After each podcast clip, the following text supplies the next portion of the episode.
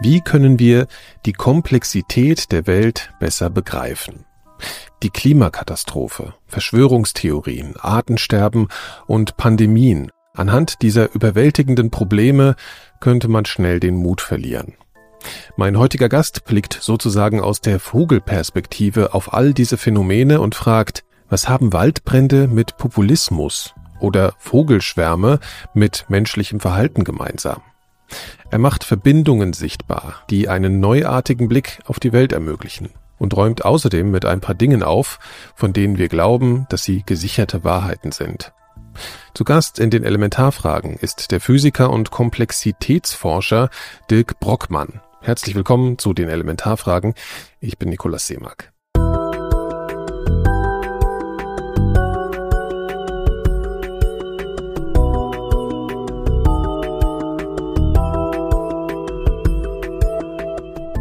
Dirk Brockmann wurde im Verlauf der Corona-Pandemie vielen von uns bekannt. Als Modellierer und Leiter einer entsprechenden Gruppe von Forscherinnen und Forschern am Robert Koch Institut lieferte er wichtige Daten und Vorhersagen für den Verlauf und die Entwicklung der Pandemie.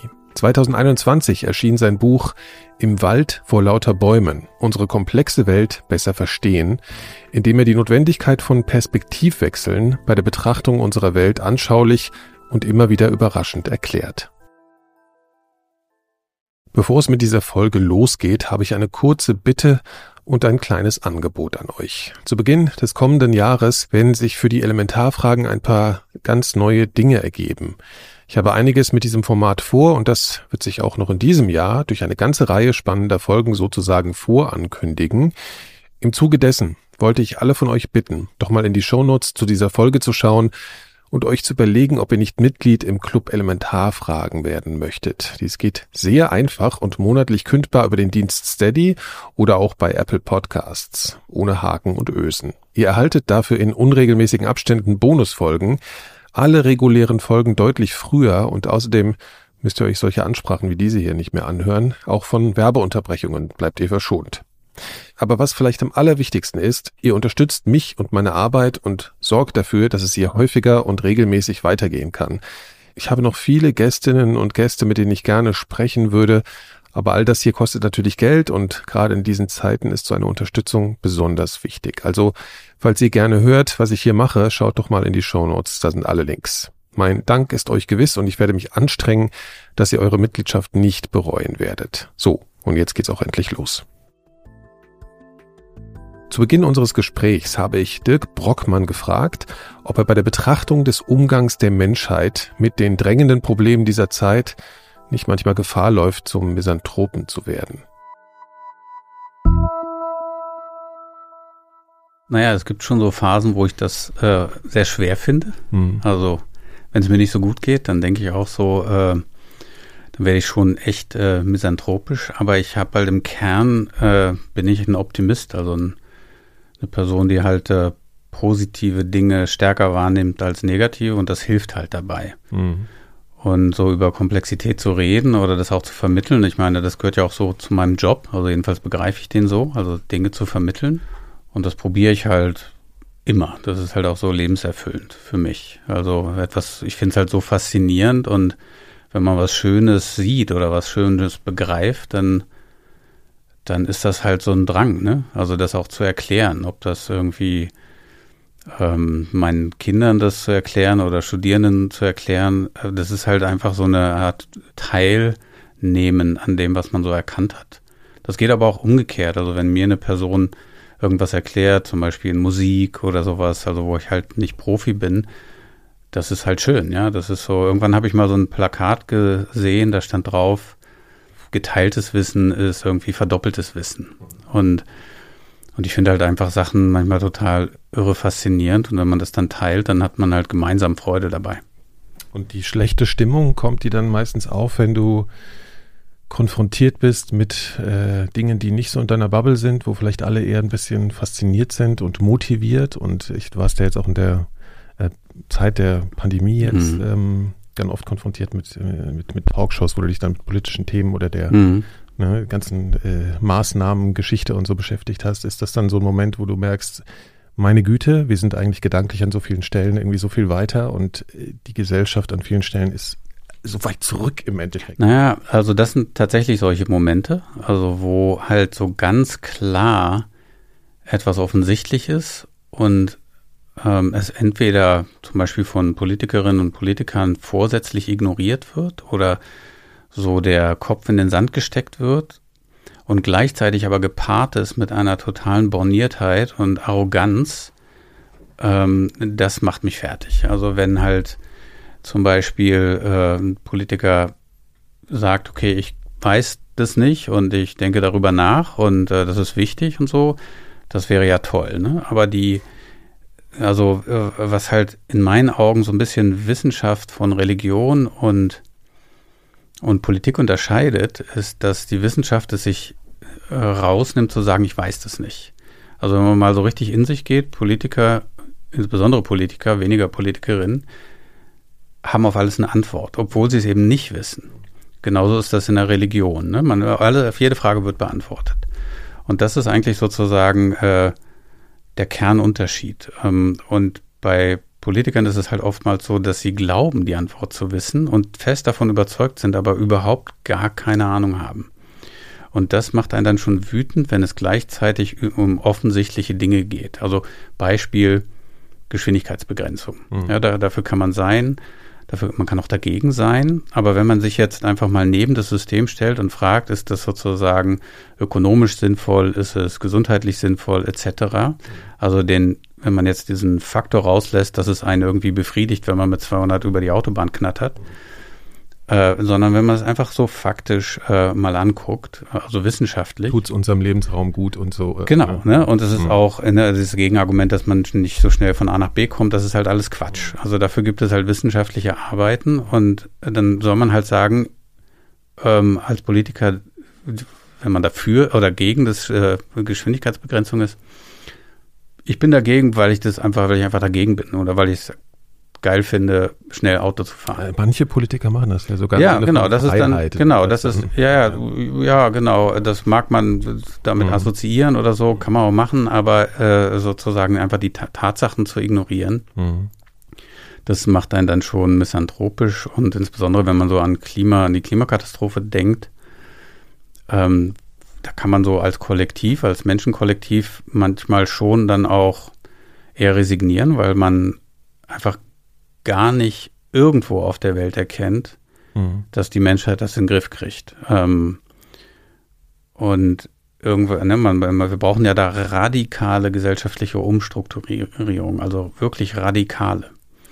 Und das ähm, ist nicht so in den Köpfen drin. Ne? Also das wird nicht erkannt, die Schwere des Problems. Mhm. Du würdest ja immer verzeihen, wenn gewisses Wissen nicht da ist. Ne? Korrekt, das ist ja, ja, das, was, äh, also das, was dich ärgert, ist sozusagen dieses Vortäuschen von Wissen oder Positionen zu beziehen. Genau, also Vortäuschen von Wissen, also dass überhaupt jeglicher Selbstzweifel fehlt und äh, und dass man auch klar Sachen anguckt, die irgendwie sind. Also dass man irgendwie oftmals hat man das Gefühl, äh, viele Menschen rennen so mit Karikaturen in der der Realität in der Birne rum. Und das ist einfach äh, nicht zielführend. Das Hast du ein Beispiel? Naja, also äh, wenn man, denken wir mal irgendwie an Klimawandel. Und äh, alle können was dafür tun. Und dann gibt es halt Dinge, die man machen kann, die auch wirklich gut sind, aber eine relativ kleine Spur hinterlassen. Während andere Sachen, die so eher versteckt passieren, einen großen Unterschied machen. Also ich merke das immer mal wieder, äh, dass Leute irgendwie ganz bewusst beispielsweise keine Plastiktüten benutzen, weil das ist halt schlecht. Das ist klar. Mhm.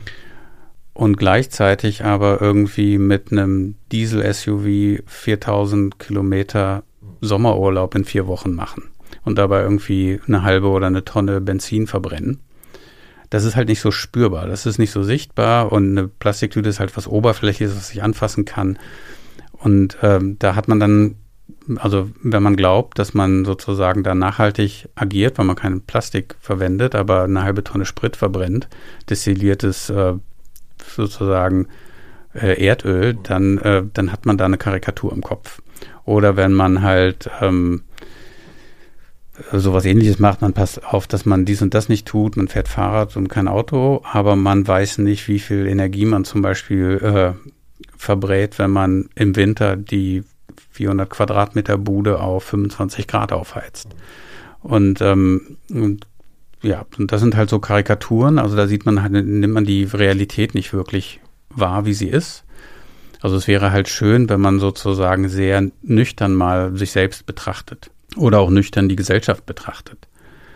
Ähm, und, und dazu hilft es halt so ein bisschen immer mal, äh, die, die Welt so aus der Vogelperspektive anzuschauen, um sich sozusagen, sozusagen aus der Gesellschaft rauszulösen und sie einfach mal auch als ein Naturphänomen zu betrachten. Und das ist so ein bisschen so eine, so eine Wissenschaftsphilosophie, die ich habe, dass man das auch nicht so anthropozentrisch sieht, also nicht mehr den Menschen im Zentrum erkennt, sondern halt als Teil der Umwelt. Dann erkennt man zum Beispiel auch, dass ähm, es bei der Klimakatastrophe in erster Linie um Selbstrettung geht. Also weil der Natur kann diese Klimakatastrophe nichts anhaben. Also die, die Welt hat schon andere Sachen gesehen wir werden uns halt selbst ausrotten, wenn wir so weitermachen und dann geht's halt weiter in der Natur. Das finde ich auch so ganz interessant, dass immer manchmal von Zerstörung der Natur und so gesprochen wird. Ne? So, also was, äh, das, das ist anmaßend, ne? Das ist anmaßend tatsächlich. Natürlich sind wir sozusagen ursächlich äh, für ein Massensterben verantwortlich, aber es gab in der äh, dreieinhalb Milliarden währenden Geschichte des Lebens auf der, Elf, äh, auf der Welt äh, verschiedene Massensterben, auch richtig krasse Massensterben und das hat sozusagen der Natur an sich nicht wirklich etwas getan. Also man kann das Leben nicht wirklich, wir sind eher so eine Art Pickel. Mhm. Und ähm, äh, sozusagen Evolution. Auch schon latent misanthropisch. Sozusagen. So ein bisschen, ja. Aber na, um das, um uns mal einzuordnen, ne? also wenn man jetzt sagen wir mal Hominiden, ja? also menschenartige Spezies. Ne? Die sind nicht sehr erfolgreich. Also die Neandertaler waren kurz da, sind wieder weg und es gab so ein Dutzend andere Hominiden, die sind alle ausgestorben. Homo erectus war bisher am erfolgreichsten, war irgendwie zwei Millionen Jahre unterwegs, wenn ich mich recht entsinne. Homo sapiens ungefähr 100.000 Jahre und so wie es aussieht, ist bald das Ende da und ähm, dann war es nicht sehr erfolgreich. Alle anderen Hominiden sind auch ausgestorben. Mhm. Und ähm, ja, also so würde ich das mal einordnen als ein Randeffekt der Natur. Ja. Hat einen ziemlichen Effekt, aber ähm, sozusagen danach geht es halt weiter. Das hängt ja auch so ein bisschen mit dieser Frage nach, du redest ja viel über Kooperation, da wollen wir mhm. später nochmal drauf kommen. Ähm, wir nochmal so ein bisschen Anfang mhm. zurück zur Komplexität so an sich. Da äh, kann ja leicht so, wenn man von dem Begriff spricht, so ein Impuls entstehen von Trägheit, Ermüdung, mhm. ist alles, äh, ne, was ist der Unterschied zwischen Komplexität und Kompliziertheit, das können wir ja auch nochmal mhm. besprechen, aber also das, das kann ja so entstehen und ich mhm. äh, habe mich einfach erstmal gefragt, weil ich hier auch so ein bisschen in die Biografie reingeht, kannst du so ein bisschen zurückdenken und ähm, überlegen, wann du das erste Mal das Gefühl hattest, dass du Lust hattest darauf, dich mhm. überhaupt mit sowas zu beschäftigen, was äh, tendenziell ja vielleicht eher anstrengend ist. Ne? Naja, eigentlich ist sozusagen die Motivation Schönheit. Ne? Also, mhm. also ich habe ja Physik studiert mal ähm, und so ein, so ein Kernelement der Physik ist, äh, dass man dass man etwas Verstecktes entdeckt. Also ne, so eine, also die, die großen Fortschritte in der Physik waren immer irgendwie verbunden mit geheimnisvollen Entdeckungen. Also das fing an, indem halt Leute Teleskope gebaut haben, konnten dann plötzlich Sterne besser angucken. Also sie haben genau hingeguckt, äh, so Planetenbewegungen oder Himmelskörperbewegungen. Da haben sie gesehen, irgendwie ist hier eine Regelmäßigkeit und das war geheimnisvoll. Mhm. Und ähm, das ist so, so ein, ein Wesenselement der Physik ist, versteckte Dinge zu entdecken, Regeln oder Gesetzmäßigkeiten oder Zusammenhänge, aber die halt nicht offensichtlich sind, die nicht in der Oberfläche liegen. Und in der Komplexitätswissenschaft ist das ähnlich. Und das hat mich halt immer so sehr angetrieben. Also wenn ich jetzt beispielsweise durch den Wald gehe, dann sehe ich, die, die Pflanzen, die da wachsen, sind sehr, sehr zahlreich. Sehr Vielfalt, Biodiversität, alles wächst irgendwie, alles grün und so. Da kann ich mich erstmal fragen, warum ist das alles grün? Ne? Und ähm, warum ist das nicht blau oder bunt? Naja, und dann kann man der Frage nachgehen und ähm, dann findet man, dass halt das mit der Photosynthese irgendwie zusammenhängt, weil die Pflanzen verwandeln Sonnenlichtenergie in, in biochemische Energie und das funktioniert halt gut, wenn viel Licht absorbiert wird und das funktioniert halt in diesem mit Grün, mit Grün ja. gut. Mhm. Und dann sehe ich irgendwie, sind diese ganzen Pflanzen irgendwie sehr verästelt. Ja, das sind ja nicht irgendwie so Kugeln riesige, sondern das sind verästelt. Mhm. Und äh, alle Bäume sehen individuell unterschiedlich aus, aber alle haben diese verästelte Struktur. Nicht nur über der Erde, sondern auch das Wurzelwerk ist so verästelt. Und dann kann man sich fragen, warum ist denn das so? Und warum waren das schon immer so? Und dann geht man der Frage nach und da ist man dann schon in der Komplexitätsforschung, weil man versucht, eine einfache Frage, äh, eine einfache Antwort zu finden auf diese komplexe Struktur, die man da sieht. Und dann findet man halt raus, dass wenn ein Organismus mit sozusagen einer eine limitierten Masse möglichst viel Oberfläche machen will, dann geht das mit so verästelten Strukturen. Und da hat man dann so was Universelles, weil die Wurzeln das machen, die Blätter machen das, aber auch zum Beispiel unser Gefäßsystem, ne, wie unser Blut transportiert wird, das ist ja auch so verästelt. Mhm. Oder die Lunge ist so verästelt. Ja. Immer muss man mit einem bestimmten Material, mit einer bestimmten Materialmenge viel Oberfläche machen. Und das schafft halt diese Struktur. Und dann hat man sozusagen enträtselt, warum das so ist. Und das, diese Idee zieht sich halt durch die gesamte Komplexitätsforschung, dass man also nicht fragt, äh, interessieren mich jetzt nur biologische Systeme oder technologische Systeme oder soziale Systeme, sondern man löst sich so ein bisschen von dieser, von diesen Ursprungsdisziplinen, sondern stellt halt Fragen, die übergreifend den, sind. Genau, die übergreifend mhm. sind. Ne? Mhm. Und, mhm. ähm, und das ist so ein bisschen die Philosophie, und das hat mich schon immer so ein bisschen angemacht, also seit dem Studium, weil ich mhm. so wissenschaftliche Disziplinen, wenn man schon davon redet, bedeutet ja, dass irgendwas abgetrennt ist. Also ja. da gibt es die Biologie und die Physik und Sozialwissenschaften und schon alleine die Begrifflichkeit ist was Abgrenzendes. Und, und das muss nicht sein. Also ich möchte einfach unabhängig davon wissen, ja, wie funktionieren soziale Netzwerke? Hat das was mit biologischen Netzwerken zu tun? Und, und will mich da sozusagen nicht limitieren lassen durch die disziplinären Grenzen. Und ich halte es sogar für äh, sehr gut, wenn man diese Diszi Grenzen zwischen den Disziplinen vorsätzlich überschreitet, also letztendlich antidisziplinär handelt. Ja, das ist ja so ein Begriff, der mm. du oft prägst. Äh, eckst du da manchmal ein bisschen an vielleicht? so ja, populär ist das nur äh, teilweise. Also ja. es ist auch so ein bisschen wissenschaftskulturell unterschiedlich in verschiedenen Ländern. Mm. Also so in den in der Wissenschaftskultur, die eher so auf so diesen angloamerikanischen Pragmatismus zurückgeht. Also in den USA und Großbritannien ist es eher möglich, sowas zu machen. Es gibt da auch mehr so Zentren, die und, und wirklich renommierte Wissenschaftlerinnen und Wissenschaftler, die diese, diesen Weg verfolgen. Aber in Deutschland beispielsweise ist man eher so ein bisschen es wird eher als ein Experiment fast angesehen, oder? Ja, und es ist halt nicht so, so, genau, es wird halt eher so nicht als wirklich Wissenschaft dann betrachtet oder äh, trotz der Erfolge, die halt so manche Leute hatten. Ähm, weil wir halt sehr eher so dann mit diesem kategorischen Imperativ so das Sortieren in Schubladen mhm. sind wir gewöhnt und das ist also nach meiner, ich habe dafür keine Evidenz, aber meine Erklärung ist, dass wir halt auch in Deutschland so auf Gelehrte stehen und nicht so auf äh, Entdecker. Ja.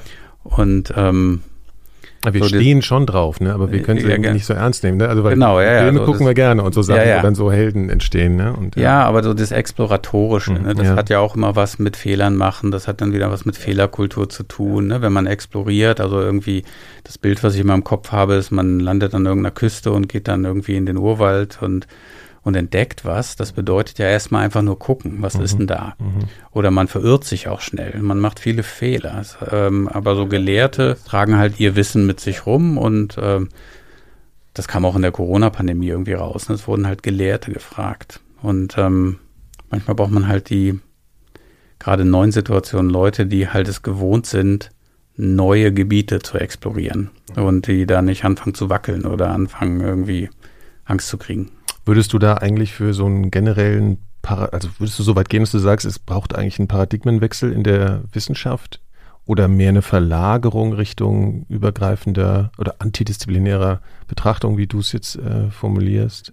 Na, ich glaube, wir müssen es erweitern. Also wir müssen verstehen, äh, dass sowas auch gut ist.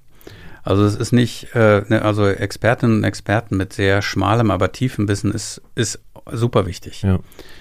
Ähm, aber so dieses Transdisziplinäre ist oder Antidisziplinäre ist ebenso wichtig und vielleicht sogar noch wichtiger, weil wir ja mittlerweile in der Wissenschaft geht es nicht mehr so darum, dieses ganze Wissen mit sich rumzutragen oder abrufbar zu haben, weil wir sowieso alle ein Smartphone haben, wo das ganze Wissen sowieso drin steckt. Also kann man halt viel mehr Ressourcen, auch intellektuelle Ressourcen dafür bereitstellen, eher so verständnisorientiert zu agieren und Gemeinsamkeiten zu sehen. Ne? Also weil ja verbindende Elemente, wenn ich jetzt zum Beispiel ein Phänomen in den Sozialwissenschaften habe und gleichzeitig ein biologisches Phänomen. Und da gibt es was Verbindendes. Also ich habe, sagen wir mal, was Universelles entdeckt, was eine Gemeinsamkeit zwischen sozialen Netzwerken und metabolischen Netzwerken, also biologischen Netzwerken hat oder Ökosystemnetzwerken. Mhm. Dann bedeutet das, ich habe was Verbindendes gefunden und das hat auch was Verbindliches. Das heißt, wenn da eine Struktur ist, die beides erklärt, dann ist die was Fundamentales. Das ist eine Gesetzmäßigkeit. Genau. Und, und der kann man dann auch nicht ausweichen. Und das hat eben deshalb auch was Verbindliches und geht eher so in diese Richtung, dass diese verbindenden Elemente ähm, was ganz Wichtiges ist, viel, viel mehr als Unterschiede. Und ich glaube, das hat auch gesellschaftlich einen, einen riesen ähm, Effekt. Wenn man mal so überlegt, dann werden ja, wird ja oft gesagt, wir sind alle unterschiedlich. Ne? Wir sind alle unterschiedlich, das kommt in Kinderliedern vor, wir sind alle Individuen, wir sind sehr mhm. speziell. Ne? Mhm. Es ist fast schon eine sehr egozentrische, individualisierte Philosophie. Und wenn man mal so historisch schaut, dann wurden gerade aus Unterschieden ganz viele krumme Dinger gedreht. Also, ne, wenn man, ja, ja ne, also es wurde gesagt irgendwie, ja, da gibt's Männer und Frauen. Und die Männer, ja, der, der, Unterschied bedeutet, dass Männer wählen dürfen und Frauen ja. nicht. Mhm. Aber die Gemeinsamkeit, nämlich, dass sie beide denken können, dass sie beide äh, typischerweise Hände haben und Füße und in ähnlichen Organismus, also würde man alles aus den Gemeinsamkeiten ableiten, wäre man sofort da. Mhm. Das ist äh, und all diese Sachen wie Rassismus äh, ähm, und viele, viele Dinge ähm, leiten oder basieren auf der Idee, das ist unterschiedlich. Ja, da, die, die haben eine andere Hautfarbe, deshalb sind sie nicht so viel wert und so. Das heißt, ganz viele gesellschaftliche, also aus der Vergangenheit gesellschaftliche Nachteile und so weiter und Unfairness und, und Verbrechen wurden abgeleitet aus Unterschieden. Hätte man sich darauf konzentriert, was die Gemeinsamkeiten sind, würde man nicht mal auf die Idee die vielleicht kommen. viel relevanter sind im Zweifel ja, dann aber genau. ähnlich, ne? Ja, ja genau. Ja. Die mhm. können reden, ja, also alle können reden, alle sehen ungefähr gleich aus und ob sie nun dunkle oder helle Haare haben, dunkle äh, Hautfarbe oder helle Hautfarbe oder äh, das ist ja, das macht keinen Unterschied. Und ne, so die Gemeinsamkeit ist, dass sie zum Beispiel sprechen. Ja. Und ähm, ne, wenn man sozusagen sich auf die Gemeinsamkeiten konzentriert, dann, dann ist man gleich in einem viel faireren System, weil man das Fundamentale rausgefunden hat. Und ähm, keiner käme auf die Idee, ähm, zu, ja, zu sagen, weil die, weil die eine Person Chinesisch spricht und die andere Portugiesisch, ja. dass man daraus irgendwie einen Unterschied ableiten würde. Und deshalb haben diese verbindenden Dinge immer was Verbindliches in der Naturwissenschaft, aber ich glaube, man kann auch gesellschaftlich daraus äh, was ziehen. Ne? Wenn man sich so die Beispiele, die so auch für äh, die Komplexität und die Verwandtschaft oder diese Gesetzmäßigkeiten, wenn man die sich so ansieht, dann hat man immer das Gefühl, oder ich habe das Gefühl, dass äh, diese Wissenschaft eigentlich äh, ganz neuen, übergreifenden Gesetzmäßigkeiten auf der Spur ist. Würde, würde man das so sagen? Kann man das so sagen? Ja, das kann man so sagen. Also wenn man also, ein Beispiel bringt, Entschuldigung, weil ich das die ganze Zeit im Kopf mhm. habe, so mhm. dieses, ähm, du hast gerade die Bäume und die Äste mhm. beschrieben oder irgendwie die, der Blutkreislauf und solche Sachen und dann gibt es dieses Beispiel mit den mit den Straßen durch Europa, die alle nach mhm. Rom führen. Ne? Das ist auch ja. so eine Zeichnung. Und wenn man sich das ansieht, dann sieht das genauso aus. Ne? Ja. Und du denkst, das hat ja eigentlich, also für den Laien hat das einfach mal nichts miteinander zu tun. Und dann bist du, hast so einen totalen Überraschungsmoment. Ne? Und da fragt man sich dann in dem Moment, okay, was, was, was steckt, dahinter? dahinter? Genau. genau. Und das ja. ist so die Frage, der geht man danach. Bei den Straßen, die dann so aussahen wie ein, aussehen wie so ein Flusssystem ja, oder so ein ja, Ästwerk, ist es eben auch so, dass man, dass das Straßennetz sich gebildet hat, damit man von jedem Ort zu jedem anderen Ort kommt. Und das ist ja auch redundant. Das heißt, man kann jetzt auf vielen Wegen von Berlin nach München fahren weil es halt nicht nur eine Straße gibt. Und wenn man dann aber fragt, was ist der kürzeste Weg, dann kriegt man halt, mhm. oder der schnellste, dann kriegt man halt einen Weg. Und so ist das von allen Orten und so muss man aber durch quasi mit Linien, das sind ja Straßen, so abstrakt mal gesprochen, muss man eine Fläche abdecken. Und man könnte da jetzt so ein Gitter drauflegen, wie beispielsweise ein Straßennetz in Chicago oder in New York. Das wäre also aber nicht so effizient, genau, ne? Mhm. Genau, das ist nicht sehr effizient, ja. sondern das sind halt, was sich, wenn es sich auf natürliche Art und Weise bildet, dann ist es halt so ein Adernsystem und und äh, da hat man dann was Fundamentales gefunden. Und davon gibt es halt ganz, ganz viele Beispiele. Insbesondere für mich sehr wichtig sind die Gesetzmäßigkeiten, die man in komplexen natürlichen Phänomenen, zum Beispiel biologischen äh, Systemen findet und sozialen Systemen. Ja. Das ist für mich persönlich sehr interessant, ne? weil wir ja uns immer als was Besonderes sehen, aber wenn wir verstehen, dass wir auch sehr grundlegenden Mustern folgen, beispielsweise wenn wir uns im Kollektiv verhalten, bei Meinungsbildung oder äh, wenn wir irgendwie durch die Stadt laufen, auf Fußgängerwegen, da machen wir auch, folgen wir Gesetzmäßigkeiten.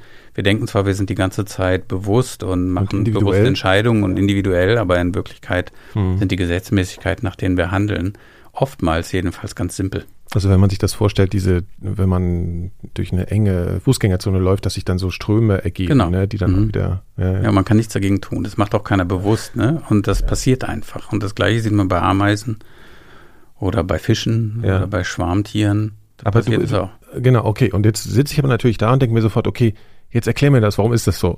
Verstehst du? Also, ja, genau, das ist ja. dann der, das ist der nächste Schritt. Also, ja. Und äh, in dem Schritt, da gibt es dann so quasi, das ist letztendlich, wenn man das Handwerk Komplexitätswissenschaft mhm. erlernt, sind oftmals viele Physiker da drin, weil in der Physik lernt man das. Ähm, also wenn wir an Physik denken, dann denken wir irgendwie so an Physikunterricht in der Schule, da kullert irgendwas die Schräge, Schräge runter, alles ein bisschen sehr langweilig, mhm. was übrigens auch sehr schade ist, weil es halt echt, man könnte es so ja, da, deswegen wollte ich sowieso ja. mal kommen, so Bildung, genau. ne? Ja. Ja. Mhm. ja. Also eine Physik hat nicht wirklich was mit, da kullert was runter oder ein Blitz äh, passiert ähm, zu tun, sondern Physik hat halt einfach, ist die Entdeckungsreise nach Gesetzmäßigkeiten. Mhm. Und äh, im Physikunterricht kriegt man sie einfach präsentiert, diese Gesetze. Das ist totlangweilig und ähm, es interessiert kein Schwein, irgendwie ähm, auszurechnen, wie weit jetzt die Kugel fliegt, wenn sie aus einer Kanone geschossen wird. Das ja. kann man, aber äh, das ist nicht wirklich interessant. Ne? Mhm. Und ähm, was man aber im Physikstudium dann erlernt, ist, wie man anfängt, solche Gesetzmäßigkeiten zu entdecken. Also was hat denn zum Beispiel Einstein gedacht, ähm, als er mit der Relativitätstheorie da was er die aus dem Hut gezaubert hat. Wie hat er das gemacht? Mhm. Oder ja, was hat Newton sich überlegt? Aus der Tatsache, dass irgendwie Bälle runter oder Äpfel runterfallen und der Mond sich um die Erde bewegt. Also absurd, da eine Gemeinsamkeit zu postulieren. Es ist, ist fast schon schizophren. Ja. Und also es ist so radikal und so mhm. revolutionär. Mhm. Und aber wie macht man das? Und ähm, da gibt es halt dann so letztendlich Übung. Ne? Man, also die Kunst ist die Gemeinsamkeit als solches zu definieren. Genau, und dann so Annahmen zu machen, zum mhm. Beispiel bei den Fußgängerströmen, um damit in diesem Bild mal zu denken. Da könnte man jetzt sagen, okay, also da gibt es so eine, einen Fußweg und manche laufen in die eine Richtung und manche in die andere. Und was könnten jetzt die Regeln sein? Naja, also erstmal, dass alle ungefähr mit der gleichen Geschwindigkeit gehen, weil man will ja von A nach B. Mhm. Das ist sozusagen keiner, der dann Zeitlupe geht. Vielleicht rennt mal jemand oder so. Aber nehmen wir erstmal das an, dass alle ungefähr gleich schnell gehen und ein Ziel verfolgen. Und das zweite ist, äh, sie versuchen nicht zu kollidieren. Also wenn man jetzt auf jemanden zugeht, dann nimmt man unbewusst wahr, da ist jetzt einer fünf Meter entfernt und geht auf mich zu. Also drehe ich mich ein bisschen zu der einen oder zu der anderen Seite. Die andere Person macht das aber auch. Dann könnten wir uns beide zu der gleichen Seite drehen und nehmen vielleicht so ein bisschen wahr, dass äh, die andere Person jetzt das auch das Gleiche macht. Ja. Und wenn wir nur das machen, dann werden sich automatisch solche Ströme schon bilden weil man auch gleichzeitig, das ist das Zweite, dass man versucht, denen zu folgen, die so in die gleiche Richtung rennen. Also wenn jemand neben mir geht, dann renne oder vor mir, dann gehe ich dem einfach hinterher, mhm. weil ich dann nicht mehr ja, Gedanken machen muss. Genau, ja. mhm. Und mit so ganz wenigen Regeln, wenn ich jetzt sage, okay, das sind die Regeln, dann kann ich irgendwie äh, die mathematischen Formeln dafür aufschreiben. Das ist so ähnlich wie in der Physik, wenn sich Teilchen Moleküle bewegen Ja, das, das, das, ist ja einfach schon so ein Moment, wo man fast genau, ich sage einfach, man hält sich so für Teilchen, ne? entscheidungsfähiges Wesen und man genau, hält sich eigentlich genau, genau. wie ein nicht denkendes Teilchen. Korrekt, genau. Und das ist sozusagen die mhm. Idee. Und das hat eigentlich eine lange Tradition. Also zum Beispiel dieses, wenn man Schwarmvögel modellieren möchte. Ja. Ne, da ist man sozusagen erstmal einen Schritt weg vom Menschen. Also würde man vielleicht sagen, die sind instinktgesteuert mhm. und so. Und da ist der Schritt zu sagen, die äh, antworten einfach nur so auf das, was um sie herum passiert. Ja. So reflexmäßig ist, ist fällt einfacher. Leichter, ja. ja. fällt leichter. Mhm. Und kriegt man auch hin. Ne? Also dann macht man diese Regeln und dann kann man diese Schwarm Bewegung sehr, sehr gut nachmodellieren. Aber ähm, das geht halt weiter bei, bei sozialen Phänomenen. Also da kann man einfache, recht einfache Modelle machen, die sozusagen die Idee, dass wir als Individuen Entscheidungen treffen, stark rausfiltern. Aber wenn man mal überlegt, ist das doch völlig klar. Wir sind zwar kognitiv unterwegs und selbstbewusst, könnten vielleicht aber auch Primaten sein und andere Tiere, Delfine mhm. oder Wale. Mhm. Aber sagen wir mal, wir haben das. Ähm, dennoch kriegen wir, werden wir ja permanent durch Reize überflutet.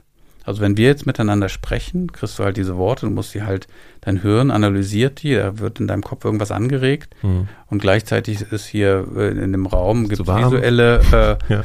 äh, Stimuli und es mhm. ist zu warm und wir mhm. kriegen also irgendwie Reize, draußen könnte ein Auto hupen oder sowas. Mhm. Wir müssen ja permanent diese ganze Informationsflut filtern. Das heißt, es ist auch in unserem Interesse, dass automatisch Sachen passieren. Wir laufen ja auch automatisch. Wir sagen ja nicht, jetzt setze ich äh, den nächsten Schritt nach vorne.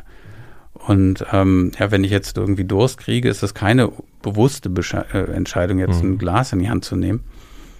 Ganz viel. Manchmal ist es schon so, aber es ist halt so fließend. Ne? Und das heißt, es ist jetzt nicht, es ist ja auch nichts Schlechtes. Also ich meine, wir denken halt immer, das stört mich so am meisten äh, über uns als Mensch, als etwas sehr Besonderes nach. Und äh, wir nehmen uns als was Besonderes wahr. Oftmals kommt das noch so aus der Kultur, ne? Ja. ohne der Schöpfung, ja. das ganze Blabla. Ähm, aber ja, oder wenn ja, oder Leute sagen, der, wir sind ja, wir sind was Besonderes, wir, wir, wir haben irgendwie, wir wissen, dass wir existieren, wir haben ein Selbstbewusstsein. Mhm. Aber wir können ja gar nichts sagen über das Bewusstsein einer Spinne oder eines Regenwurms oder eines Gnus. Ne? Ja, ich sitze auch oft vor meinem Hund und denke mir so. Hm, genau, ja. Hunde sind ein gutes Beispiel. Die haben ja ganz viele Elemente, ja. die uns verwandt scheinen. Mhm. Und da fällt es auch wieder leichter. Ne? Ja. Aber bei einer Spinne, hm, ich weiß nicht, die kann ein Spinnennetz bauen mit ein paar Neuronen. Äh, ist mhm. irre eigentlich. Ne? Mhm. Und, ähm, und das sozusagen als auszeichnendes Merkmal zu sehen, selbst wenn es so ist, dass wir die einzige Lebensform sind mit einem mit einer Selbstwahrnehmung oder mit einem Selbstbewusstsein, dann ist das immer noch nichts Besonderes, weil irgendwie ein Elefant ist das einzige Tier, was wir kennen mit einem Rüssel. Ja. ja also, okay. Ja, Würdest also, also du, du, okay, du meinst, wir bilden uns einfach zu viel auf ja, diese Eigenschaft ein. Ja, ja, genau. Ich, ich, halte das für echt fehlerhaft mhm. und ähm, auch nicht zielführend. Also wenn man mal so ein bisschen, ich bin kein Historiker, aber so richtig ging es erst so äh, gegen diese gesellschaftlichen Entwicklung schlecht, weil wir halt aus dieser Besonderheit ähm, viel abgeleitet haben. Dass wir machen können, was wir wollen mit der Natur zum Beispiel. Würdest du den, den Menschen da als was äh, Einzigartiges insofern sehen, als dass er die Natur bewusst gestaltet? Also man könnte ja so denken, okay, der Mensch ist gerade noch in der Lage, sozusagen reflexiv da irgendwie einzugreifen, mhm. weil er denkt, wenn ich das jetzt bewusst tue, dann passiert das und verändere dadurch die Natur. Also ja, jetzt, äh, ich weiß nicht, ob du Ich weiß, glaube ich, was du meinst. Also das ist, glaube ich, ein, das ist eigentlich ja eine aus Sprache, ist ein toller, ist ein Riesenvorteil. Ja. Wir könnten also uns entscheiden, bestimmte Dinge zu tun, die in unserem Interesse sind. Ja. Zum Beispiel ähm, äh, die, Klimakatastrophe ja. äh, vermeiden. Ne? Ja. Und ähm, aber offenbar dominiert irgendetwas anderes. Also eigentlich ist es etwas, was man sehr gut einsetzen könnte, es aber irgendwie nicht so richtig geschieht. Und jedenfalls gesellschaftsweit nicht. Ja, also, also die Reflexion ist gar nicht so, du meinst, die ist einfach gar nicht dominant, so dieses. Also ich sehe das nirgends. Ja, ja. Also ich sehe, ja. also jedenfalls, jedenfalls nicht im Sinne von gesellschaftliche Probleme lösen. Ja.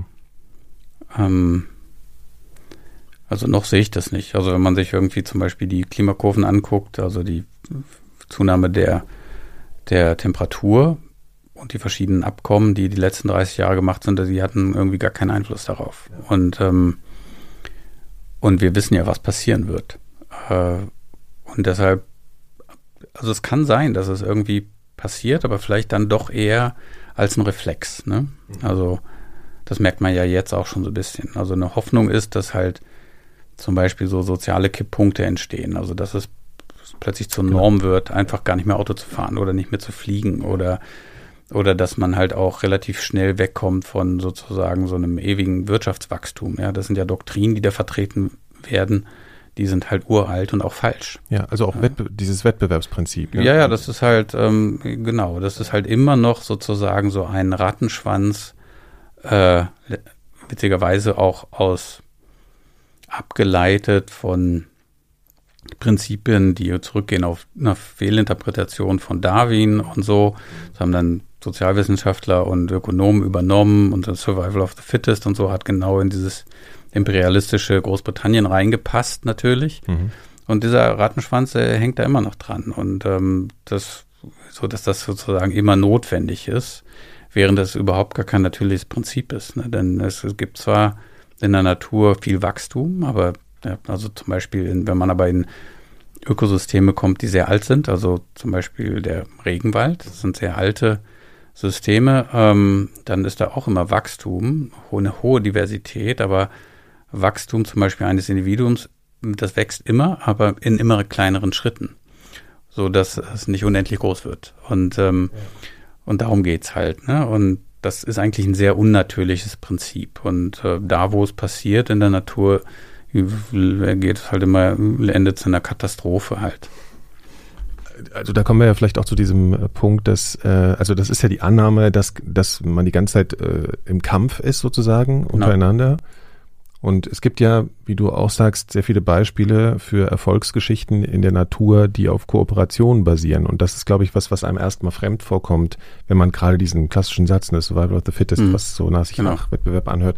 Hast du da Beispiele? Also, oder ist das? Ja, da gibt es unendliche, unendlich ja. viele Beispiele. Es ist halt traditionell, ähm, hat sich so ein bisschen aus dieser Zeit, Anfang des 20. Jahrhunderts, äh, in der Biologie haben sich so Prinzipien fest gesetzt, die zwar aus der Zeit ableitbar waren, aber nur deshalb, weil man viel noch nicht wusste. Zwei Beispiele sind eben zum Beispiel diese Idee, äh, dass Wettstreit und Wettkampf das in der Natur dominierende Prinzip ist. Mhm. Nun ist die Evolutionstheorie und Biologie abgeleitet aus der Beobachtung großer Organismen. Also große Elefanten. Pflanzen, große Tiere, ne, das Krokodil frisst das Gnu und so weiter. Ja. Und was halt völlig außer Acht gelassen worden ist in der Beobachtung, ist das, was die Natur wirklich ausmacht. Und das ist die Mikrobiologie. Das heißt, ähm, die, die Natur wird dominiert durch Mikroorganismen. Bakterien, Archeen, das ist sowas ähnliches wie bei Bakterien und andere Einzeller. Also die Biodiversität ist da um viele Größenordnungen größer als bei Tieren, Pflanzen und Pilzen. Aber man hat halt diese großen Organismen beobachtet. Aber diese großen Organismen sind eingebettet gewesen in eine, ein Ökosystem von Mikroorganismen. Und erst relativ spät hat man das wiederentdeckt. Also so, es gab Anfang des der Jahrhundertwende, also der vorletzten Jahrhundertwende, gab es so eine russische Schule, die eher so diese kooperativen Elemente gesehen haben, indem sie äh, Mikroorganismen angeschaut haben oder auch zum Beispiel Flechten. Flechten kennt jeder, ne? Wachsen mhm. auf Steinen. Das mhm. ist eine Symbiose zwischen Algen und Pilzen. Und ähm, das fanden die damals irgendwie sehr interessant und haben eigentlich gedacht, auch dass zum Beispiel multizelluläre Organismen, also Tiere, Pflanzen wie wir, die aus vielen Zellen bestehen, eher so Zusammenschlüsse einzelner Zellen sind, also die in einem kooperativen. System zusammenarbeiten. Das ist dann aber so ein bisschen in Vergessenheit geraten und dieses äh, Kompetitive hat übernommen. Und erst relativ spät, äh, jetzt ist es allerdings auch schon einige Jahrzehnte her, hat man erkannt durch neue Technologien, dass eigentlich jeder höhere Organismus, jede Pflanzenart, jede Tierart mit vielen Mikroorganismen in einer Symbiose lebt. Also Stichwort Darmflora. Ja. Das kennt man noch so. Mhm. Da denkt man auch wieder, ja, beim Menschen ist halt Darmflora wichtig und so weiter. Die ganzen vielen tausend Bakterienarten, die in uns und auf uns leben, sind wichtig. Aber seit es multizelluläres Leben gibt, also Pflanzen, Tiere, die eine höhere, kompliziertere Struktur haben, hat das, also es gibt keine einzige Art, die und hat es noch nie gegeben, die nicht in der Kooperation mit Mikroorganismen ist. Ist auch klar, denn die Mikroorganismen waren ja vor uns da. Das heißt, wir sind, haben uns rein evolviert in eine Natur, in der es diese Mikroorganismen gab. Ja. Und das sind kooperative Zusammenschlüsse. Das heißt zum Beispiel, in, die Bakterien in unserem Darm sind dafür da, Stoffe herzustellen, die wir brauchen. Wir haben quasi eine Kooperation. Wir geben denen ein Zuhause und die geben uns Sachen dafür. Und dass jede Art, jede Qualle, jedes Insekt, bei Insekten ist es besonders interessant, äh, ist schon seit vielen hundert Millionen Jahren in Kooperation, oftmals Kooperationen, die schon hundert Millionen Jahre andauern, mit Mikroorganismen. Das heißt, äh, also Lynn, Lynn Margulis ist eine sehr berühmte ähm, Evolutionsbiologin, die auch so sehr, drin, ne? genau, die sehr revolutionäre mhm. Erkenntnisse äh, ge gemacht hat, ähm, die aber dann nicht ernst genommen wurden, erst später bewiesen wurden. Die hat gesagt, äh, die Natur hat halt nicht äh, den Planeten erobert durch Wettstreit oder Kampf, sondern durch Networking, also durch Kooperation. Mhm.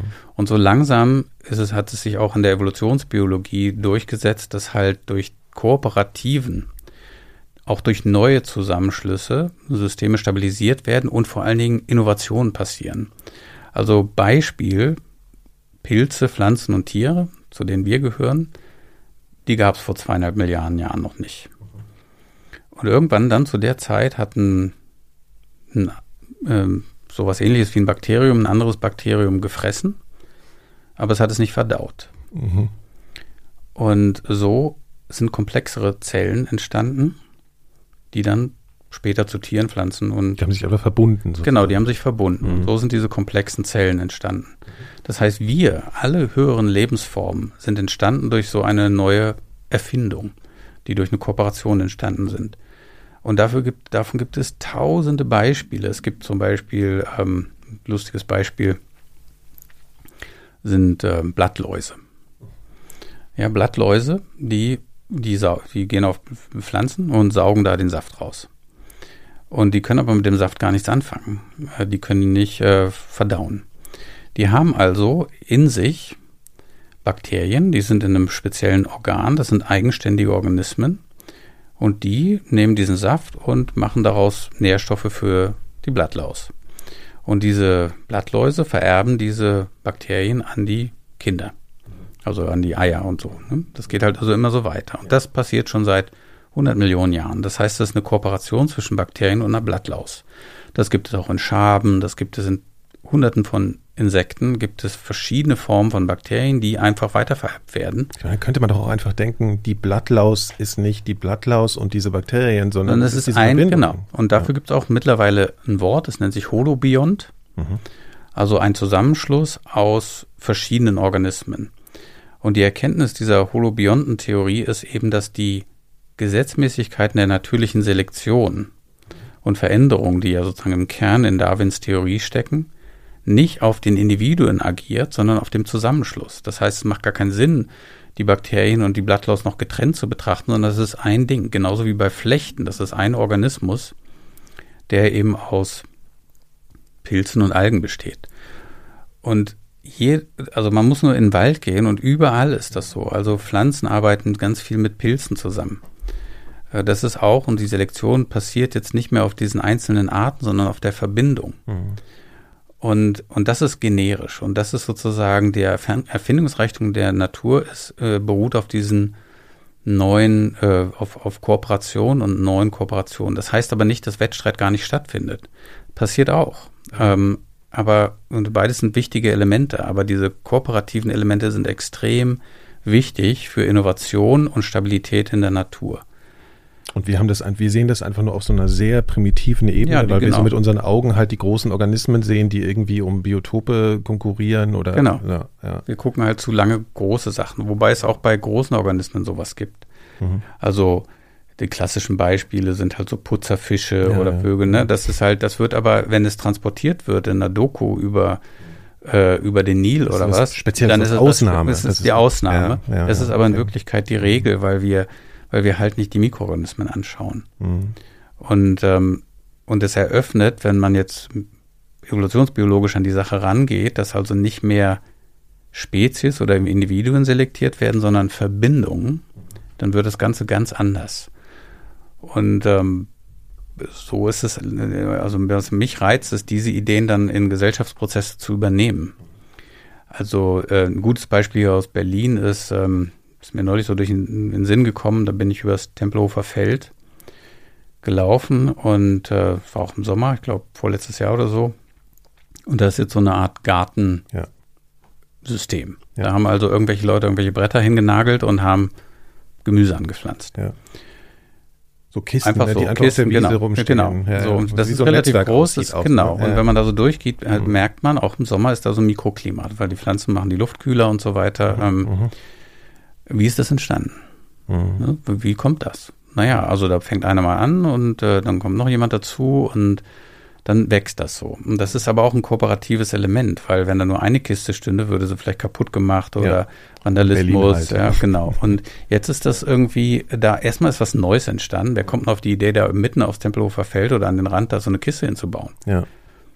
Und das kann nur durch Kooperation passiert sein. Und das ist halt interessant. Durch diese Kooperation entsteht da was Neues, was auch keiner auf dem Schirm hatte. Mhm oder, äh, oder Carsharing beispielsweise. Ne? Das wurde noch für, da dachten die, ja, Autos leihen, so einfach so irgendwo hinstellen. Das, so, und das geht plötzlich. Ne? Das ist was ganz Neues. Und man funkt, es funktioniert anders mit so einer App. Ich gucke drauf, wo ist das nächste Auto. Und, und der Mensch fühlt sich wahnsinnig innovativ in dem Moment, genau, ne? dass auf ja. so eine tolle Idee ja, gekommen genau. ist. Ja. Oder selbst Gespräche. Also wenn wir uns unterhalten, mhm. Mhm. dann ist das ja nicht so, als würden wir jetzt beide ein Selbstgespräch führen, sondern was ich sage, das passi da passiert etwas in deinem Kopf und mhm. umgekehrt. Mhm. Das löst etwas aus, was dann auch nicht mehr wegmachbar ist. Das heißt, das Gespräch, was wir haben, ist mehr als wir beide als Individuen. Ne, das ist, ähm, das ist halt bei jedem Gespräch so. Ja, das, das, ist ja eigentlich das, was du, wenn du diese Vergleiche jetzt ziehst, ist das ja das, was du als Vogelperspektive. Genau. Es gibt ja so dieses Wort Fachidiot. Mhm. Und wir haben es ja vorhin so mit so einer, mit so äh, Spezialisten und so gehabt. Ja. Ne? Äh, was sind denn so die, die, die Scheuklappen der, der Komplexitätsforscher? Hm. Das ist eine gute Frage. Also ich erzähle mal zwei Sachen. Mhm. Also das eine ist ähm, natürlich, dass wenn man sich nur mit einer Sache beschäftigt, also gerade so in der Wissenschaft merkt man es immer wieder, dann ist jedenfalls die Gefahr da, dass man zu so einem Fachidioten wird und die Welt, wenn sie komplex ist, oder ein Phänomen, was man, was oft komplex ist, dass man es als Karikatur wahrnimmt. Also ja. Pandemie beispielsweise. Mhm. Eine Pandemie ist ja was, das hat was mit Virologie zu tun, weil es ein Virus mit äh, ähm, Epidemiologie, weil da ist eine Population, die infiziert sich mit Kontaktnetzwerken, also hat was Soziales, hat was mit Risikowahrnehmung zu tun, weil wir darauf reagieren, hat was mit ähm, Verhalten zu tun, mit Mobilität und so weiter. Ja. Jetzt kommen also alle diese Expertinnen und Experten an einen Tisch, die Virologen und die Epidemiologen, die Mediziner, die Kliniker, die Mobilitätsforscher und so weiter. Und alle sind, wenn sie Fachidioten sind, der Auffassung, dass ihre, ihr Element in dem komplexen System das Ausschlaggebende Relevante, ist. Ja. Das Relevante. Ja. Hier, ne? So wird als ein medizinisches Phänomen zum Beispiel wahrgenommen. Ja. Ist es auch, aber es ist vor allen Dingen ein gesellschaftliches Phänomen, weil es ja, durch unsere wir Kontakte, ständig. Ja, genau, spüren wir ständig. Ne? Kein Mediziner hat diese Wellen sozusagen auf der Rolle. Und muss, muss man ja auch nicht. Ne? Das ist aber nichts Klinisches, ne? wie die Pandemie verläuft. Und ähm, oder nicht nur. Ne? Und jetzt ist es halt wichtig, dass selbst wenn man sozusagen Experte oder Expertin ist, dass man offen ist für das, was die anderen wissen.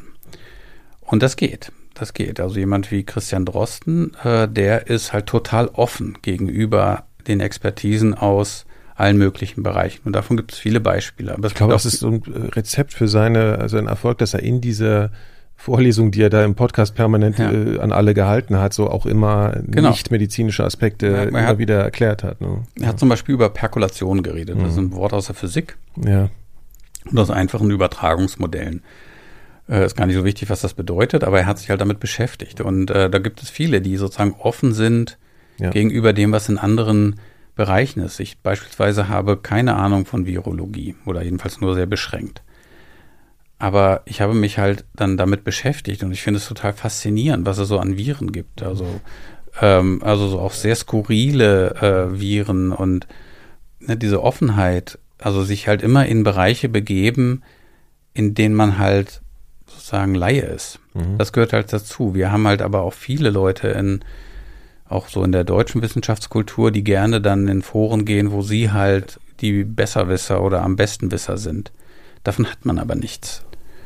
Ne, es ist also gut, wenn man naiv ist, auch hier und da. Und bei den Scheuklappen oder sozusagen den Nachteil, den man auch, das ist sozusagen etwas, was auch in der Komplexitätswissenschaft passiert, ist, dass dann ab und zu da Leute auch unterwegs sind, die halt von nichts irgendwas wissen. Ja. Also, ne, also die halt ein sehr oberflächliches ja. Verständnis haben, sehr schnell irgendwelche Rückschlüsse mhm. ziehen. Das ist also und sich darauf zurückziehen. Naja, ich bin ja komplexitäts äh, ja ja genau und, ne? und äh, dann von gar nichts eine Ahnung. Okay, ähm, und das ist halt, äh, das ist halt so ein bisschen halt auch so der. Ist auch eine Scheuklappe. Das wäre dann so ja genau. Ne, es ist halt eine sehr mhm. oberflächliche mhm. und das ist etwas, was mich noch mehr stört als Expertentum, ist das ähm, so Leute, die dann von Tut und Blasen keine Ahnung haben und das ist da halt dann auch. Äh ist das ein Missverständnis, dass man sagt, ich bin Komplexitätsforscher, daher bin ich, ich bin und gleichzeitig, ich bin eigentlich sowas wie ein Universalgelehrter dann? Ja, ich glaube, das ist, genau, es geht halt nicht um Gelehrte, sondern es geht darum, dass man in neue Gebiete reingeht, aber weiß, wie man mit neuen Gebieten umgeht. Ja. Also nicht umsonst und zum Beispiel auch, das lernt man auch in der Physik. Ähm, ich mache jetzt ganz viel Werbung für Physik. Ähm, okay. können ja auch dann nochmal darüber reden, wie man das wirklich eigentlich unterrichten sollte. Aber mhm, mhm, ähm, was man halt lernt, ist, in, in, neue Gebiete reinzugehen, das Wesentliche zu erkennen und dann damit, damit umzugehen. Und es ist auch nicht umsonst, dass zum Beispiel ähm, Philosophen, bei denen ist das auch ähnlich, dass zum Beispiel Philosophen oder auch Physiker früher äh, sehr viel in Beratungsfirmen gegangen sind. Weil das da auch, ne, man ist Beratungs- Berater und geht in irgendeine Firma, muss sofort das Problem erkennen, muss aufs Wesentliche reduzieren und dann irgendwie überlegen, wie man es ändert. Und das ist also so, diese Art von Reduktionismus ist, lernt man da, aber eben nicht die Reduktionismus, Reduktionismus ein komplexes System in Einzelteile zu zerhacken und dann äh, Experten gucken dann das Einzelteil an, sondern das Wesentliche zu extrahieren. Ja, ich glaube, das muss man noch ja. mal ein bisschen erklären. Ne? Ja. Ich, ich, weiß noch, dass ich das äh, ist immer schön, wenn ich in so Gesprächen auf einmal so Verbindungen, mhm. ich habe mal mit so einem äh, schwarzen Lochforscher gesprochen mhm. und der hat dann irgendwie erklärt, ja, es geht ja darum, um die reduzierte Idee der Kuh. Und ich habe es mhm. erstmal nicht kapiert. Mhm. Und dann meinte er so, ja, also das ist eine Kuh, hat der einen Schwanz, hat, hat mhm. Ohren und alles so, aber was ist die Kuh eigentlich? Mhm. Was ist er? Mhm. Es ist einfach so ein Objekt, hat eine mhm. gewisse Form mhm. und ein paar Sachen muss man weglassen, um überhaupt erstmal dahin zu kommen, zu sagen, was ja. bewirkt diese ja. Kuh überhaupt, ja. ja? Genau, und das ist witzigerweise das ist ein lustiges Beispiel. Es gibt ein ein Bild von Picasso. Ja, mit dem Stier. Mit dem Stier, ne? Mhm. wo er halt versucht, das Wesentliche des Stieres rauszuarbeiten, auch sehr mhm. erfolgreich. Mhm. Und manche sind dann einfach nur so Striche, aber du guckst es sich an und man sagt Stier, sofort. Und das muss man auch entdecken. Also es ist nicht so, dass er das einfach so hingemalt hat, sondern das war für ihn was Exploratorisches. Das ist auch ein Experiment so eigentlich, so, ne? Oder genau. Ja. mhm. mhm. Man muss das entdecken und äh, oder ein Beispiel ist, wenn man jetzt, äh, was ist ein Gesicht, ne? Ja. Also ein Kind malt halt ein Smiley und hat damit das Wesentliche erschlagen. Man braucht keine Ohren, auch kein Bart oder keine Haare, keine Augenbrauen, zwei Punkte, Kreis und einen Mund, das reicht dann.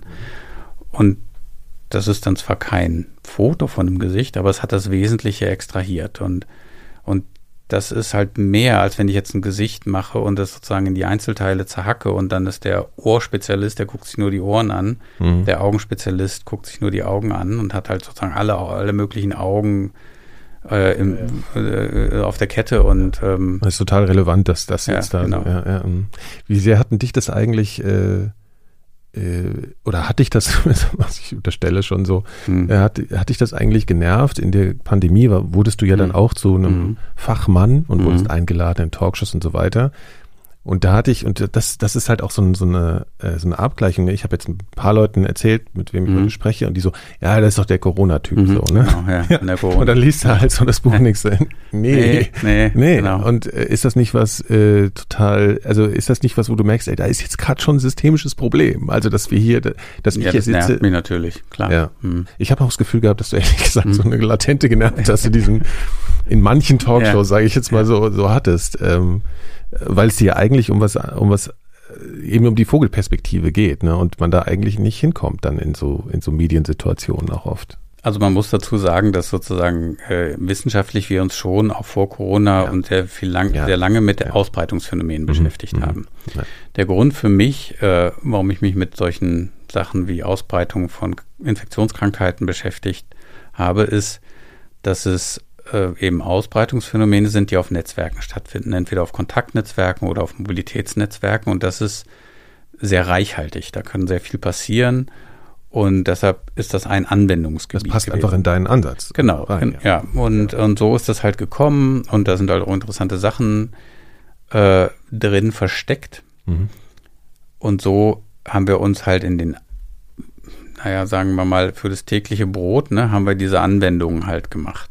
Und so ist das gekommen, weil aber auch in diesem Corona-Kontext war es wichtig äh, für mich, dazu etwas zu sagen, weil schon ganz am Anfang irgendwie nicht erkannt worden ist, dass das auch ein generisches Ausbreitungsphänomen ist.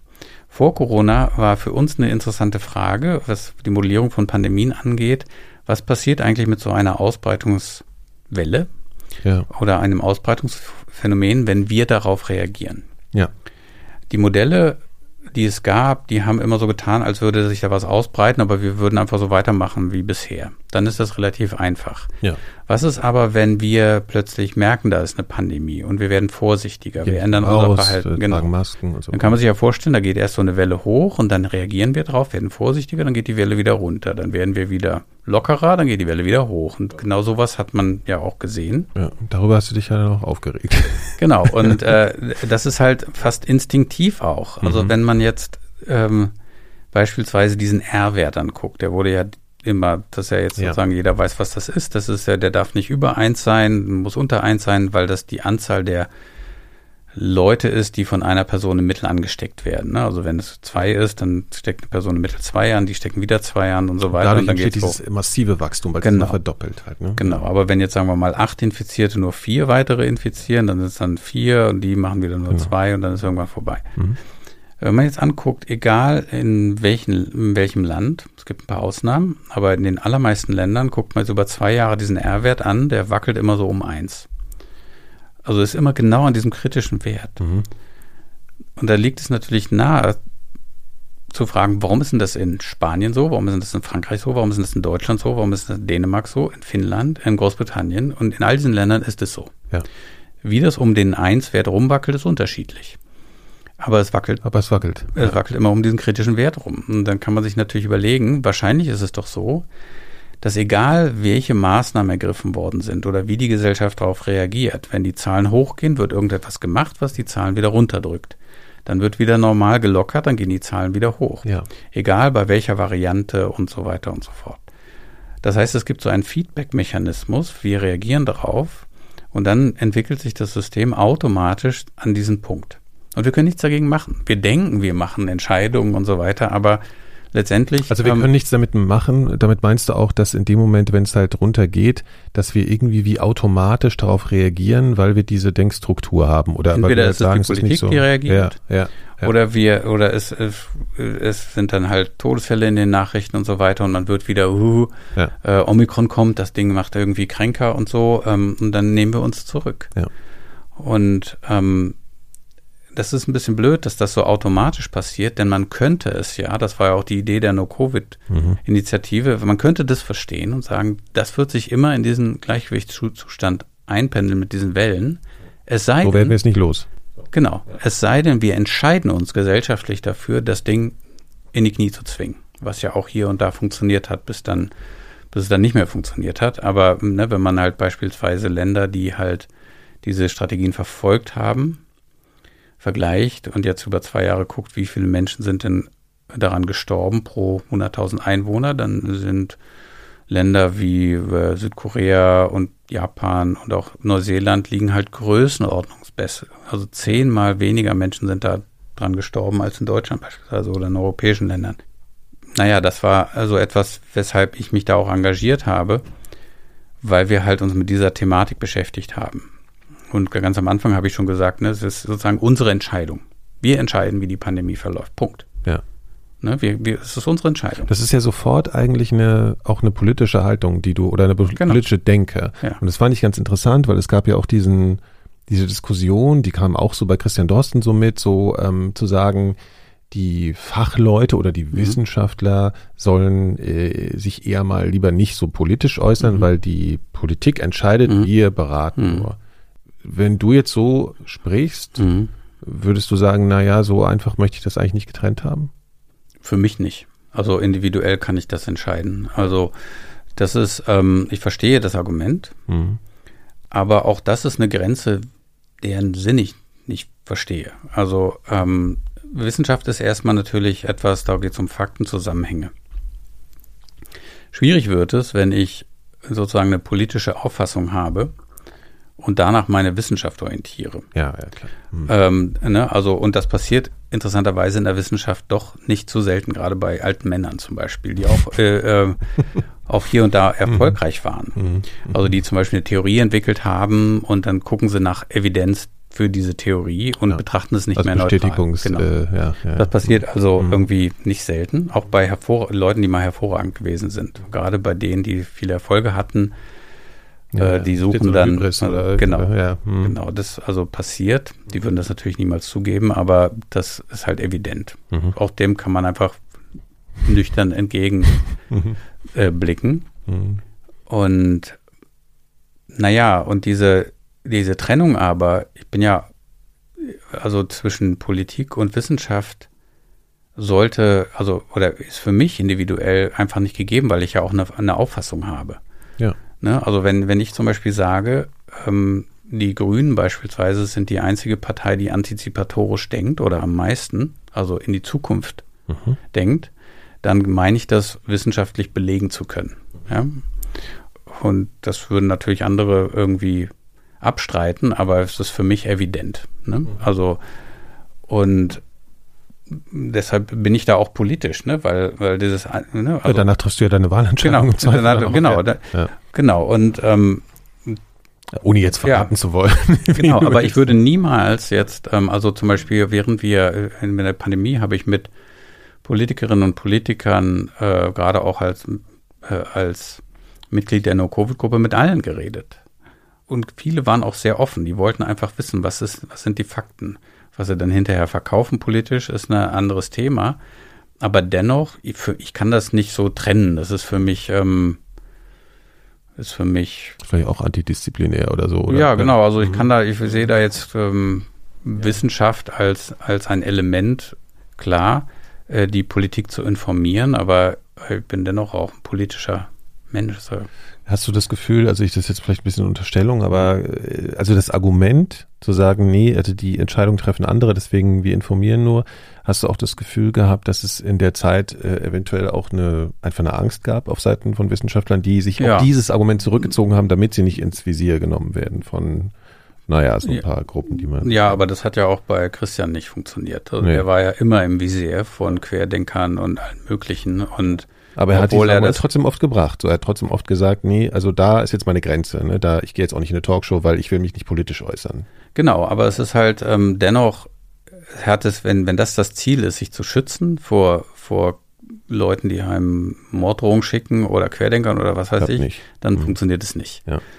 Ähm, für mich ist es irgendwie natürlich zu sagen, okay, hier sind die wissenschaftlichen Fakten und äh, Politikerin oder Politiker A sagt, äh, das und das müsste man jetzt machen, da kann ich sagen, nee, das ist Schwachsinn. Mhm. Weil das ist halt, äh, mhm. das kann man aus dieser Faktenlage nicht ableiten. Mhm. Also beispielsweise Corona. Es war irgendwie wissenschaftlich völlig evident, dass man auf diese Wellen schnell und stark reagieren muss und nicht langsam. Also dass man immer vor die Welle kommt.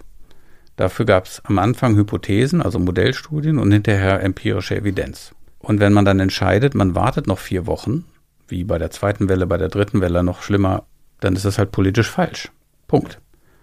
Das ist halt eine idiotische Entscheidung. Genauso wie es eine politisch idiotische Entscheidung ist, keine Geschwindigkeitsbegrenzung auf der mhm. Autobahn zu haben. Mhm. Ne? Das ist halt für mich eine politisch miese Entscheidung, weil sie die Faktenlage nicht berücksichtigt. Ja.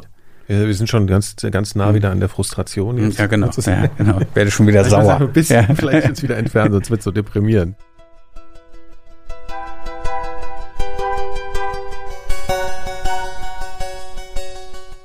An dieser Stelle unterbreche ich das Interview nochmal ganz kurz mit einer kleinen Erinnerung für euch. Wenn ihr diese und auch die bisherigen Folgen der Elementarfragen gerne hört und vor allem weiterhin mehr Folgen hören möchtet, könnt ihr gegen kleines Geld Mitglied im Club Elementarfragen werden. Das geht bei Steady oder mit wenigen Klicks bei Apple Podcasts. Ihr haltet meinen Podcast damit am Leben und sorgt für eine häufigere Erscheinungsweise. Schaut in die Show Notes, da gibt's alle Links. Herzlichen Dank schon mal im Voraus und jetzt geht's auch weiter also was ich ganz interessant fand, als ich so das äh, mich damit so beschäftigt hat, mit dem mit dem du dich so alles beschäftigst, ähm, also Komplexität, Komplexität Wissenschaft, das ist impliziert, wie ich ja gesagt habe, erstmal was Anstrengendes, aber steckt hinter so diesem Ansatz zu sagen, okay, ich guck mir unter diesem Banner jetzt die Welt an, stecken da nicht diese Chancen, dass ich eigentlich dann ganz einfache Lösungen eben ergeben für, für, Probleme. Also dass es eben gar nicht so kompliziert dann wieder genau. ist, mhm. wie man äh, denkt. Also nee, nee, genau das ist es. Ne? Also dass man halt manchmal ist es so, dass man etwas Komplexes anschaut, dann hat man so die einfachen Regeln erkannt. Ja. Und dann gibt es oft zwei Erkenntnisse, die, daraus, die man daraus ziehen kann, dass zum Beispiel manche Maßnahmen oder Entscheidungen gar nichts bringen. Ja. Das ist ja schon mal eine Erkenntnis, die ist ein bisschen wieder ein bisschen eher negativ, aber auf der anderen Seite stehen dann Sachen, manchmal muss man Sachen machen, die der Intuition widersprechen. Wer dafür Beispiel zum Beispiel dieses Maskending? Weil, ja. also ihr habt ja, also du kommst ja nicht aus der Medizin und ihr mhm. habt ja relativ früh festgestellt, mhm. dass die Masken was bringen. Ja. Also früher, als das Mediziner mhm. zum Teil gesagt haben. Ne? Genau. Und das ist ja erstmal für wieder, wieder für den Laien, für mich erstmal eine erstaunliche Erkenntnis, dass das aus eurer Ecke kommt. Ja, wobei das halt, also kam ja aus ganz vielen Ecken. Das kam von Strömungsphysikern und allen okay. möglichen Leuten. Ja, aber jetzt auch kein Mediziner dann. Nee, auch ja. keine Mediziner, aber das ist eigentlich eher so eine Common-Sense-Geschichte. Ne? Also, ähm, aber die, ja. äh, manchmal ist das ja auch wichtig. Und aber da war, das ist auch ein gutes Beispiel, weil die Aussage Masken schützen nicht, wurden unterschiedlich interpretiert. Nämlich einmal auch so, was Testen angeht oder Impfstoffe manchmal sagt man, die schützen nicht und man meint, sie schützen nicht zu 100 Prozent. Ne? Mhm. Und das ist eher sowas wie der Anschnallgurt. Mhm. Das heißt, man muss die Maske sehen wie ein Anschnallgurt. Das heißt, äh, verhindert nicht, dass ich einen Unfall habe, aber gegebenenfalls reduziert es meine die Wahrscheinlichkeit zu sterben um 90 Prozent ja. oder irgendwas. Ja. Also das heißt, die Aussagen werden je nach Disziplin unterschiedlich gemeint. Also Mediziner, gerade Kliniker, wollen natürlich in einem Krankenhaus eine Maske, die 99,999, also 100 Prozent wirksam ist. Und das heißt, die sind es gewohnt oder auch bei Tests, ne, wenn ein Test positiv ist, dann muss ich mich darauf verlassen können, der ist positiv. Oder also dass diese False Negative oder False Positive Raten, das ist halt, wenn da falsch liegt der Test, sehr, sehr gering sind. Und dann kann ich sagen 100 Prozent zu überlegen, dass Testen was bringen könnte, wenn die Tests nur 50 Prozent bringen, ist für die ausgeschlossen, weil sie das niemals denken so. Mhm. Aber aus einer systemischen Theorie müssen, ne? ja, kann es ja sein, weil wenn ich 50 Prozent der Leute rausfiltere so, ja. bringt das ja was. Und ähm, das ist aber erfordert eine Denkhürde zu überwinden. Mhm. Und das kann man aber, wenn man das gewohnt ist, Denkhürden zu überwinden. Und das ist halt auch wieder eine Hürde, ist auch wieder eine Grenze, wenn man es gewohnt ist, halt immer mal zu springen, dann, dann geht das halt einfacher. Ich will noch mal so ein paar abstrakte Begriffe rausnehmen. Und zwar, also wenn man jetzt Komplexität sagt und du hast, mhm. machst ja oft diese Abgrenzung, ist mhm. kompliziert, da machst du dann irgendwie mhm. ein Beispiel von irgendeinem Gerät und so. Ja. ja das ist nicht mhm. komplex, sondern das ist kompliziert. Ja. Aber was, was für mich nochmal so ein Punkt ist, also es geht bei dir ja ganz oft und es ging auch bei dir in den in Interviews und so ganz oft um Vorhersagen. Mhm. Was erwartet uns denn? Was mich so daran interessiert ist, Komplexität hört sich erstmal so an wie, ja, die ist zu, zu meistern, wenn man sich nur genug anstrengt. Mhm. Ja? Ist es denn so? Ist denn jedes Problem zu lösen? Vielleicht mit Rechenkraft? Also, um, um dir mal einen Begriff entgegenzusetzen, mhm. Chaos. Mhm. Ja, wo man mhm. da gibt, da finde ich keine Struktur. Mhm. Aber in der Komplexität ist ja was drin. Das muss ich ja nur mhm. finden und dann habe ich irgendeine Lösungsidee, hoffentlich. Nee, das ist nicht so. Also das Chaos ist ein gutes Beispiel. Ja. Also chaotische Systeme sind oftmals Systeme, die sich völlig unvorhersagbar oberflächlich verhalten. Ja. Also zum Beispiel ein Doppelpendel, ne? also das Ja. ist ein Pendel, wo noch ein Pendel dran ist. Ähm, das kann man nicht vorhersagen. Oder ein Würfel. Kurz, du Ja. hast es zwar schon oft Mhm. erklärt, aber wir müssen es Mhm. trotzdem nochmal, also Ja. da schwingt ein Pendel hin und her und dann ist Genau. noch ein Gelenk drin und dann Genau. wird's total erratisch. Genau. Ja. Ja, und äh, witzigerweise kann man die Gleichung, die das bestimmen, hinschreiben und man kann sie auch mit dem Computer lösen und so. Mhm. Und die sehen nicht sehr kompliziert aus, aber dennoch ist in dieser Mechanik etwas Unvorhersagbares. Das ist letztendlich so im, wie ein Würfel. Ne? Ein Würfel ist auch was ganz Einfaches. Ich Mhm. werfe den. Mhm. Wenn ich den jetzt in Zeitlupe filmen würde, dann würde der so aus meiner Hand rutschen, würde sich so ein bisschen drehen, würde mit irgendeiner Ecke auf den Tisch Ja. fallen. Ja. Dann würde er sich plötzlich in eine andere Richtung drehen und wieder auf den Tisch fallen und dann immer mehr so Energie verlieren. Aber die, der Winkel und die Geschwindigkeit, die Rotation, das ist eigentlich ja berechenbar. Dennoch kann ich es nicht vorhersagen, weil die kleinsten Änderungen, Und die können unendlich klein sein. die können letztendlich unendlich klein, beliebig Ja. klein sein und dann kann ich es trotzdem nicht vorhersagen. Und, und dennoch kann ich sozusagen die Regeln dafür hinschreiben. Mhm. Das ist sozusagen, das war, als Chaos-Theorie so in war, in den 70ern, 80ern, da war das sozusagen Dämpfer, weil man erkannt hat, dass selbst Systeme, für die ich die Regeln, für die ganz einfach sind, die Regeln, ich kann sie hinschreiben, kann ich nicht vorhersagen, was passiert.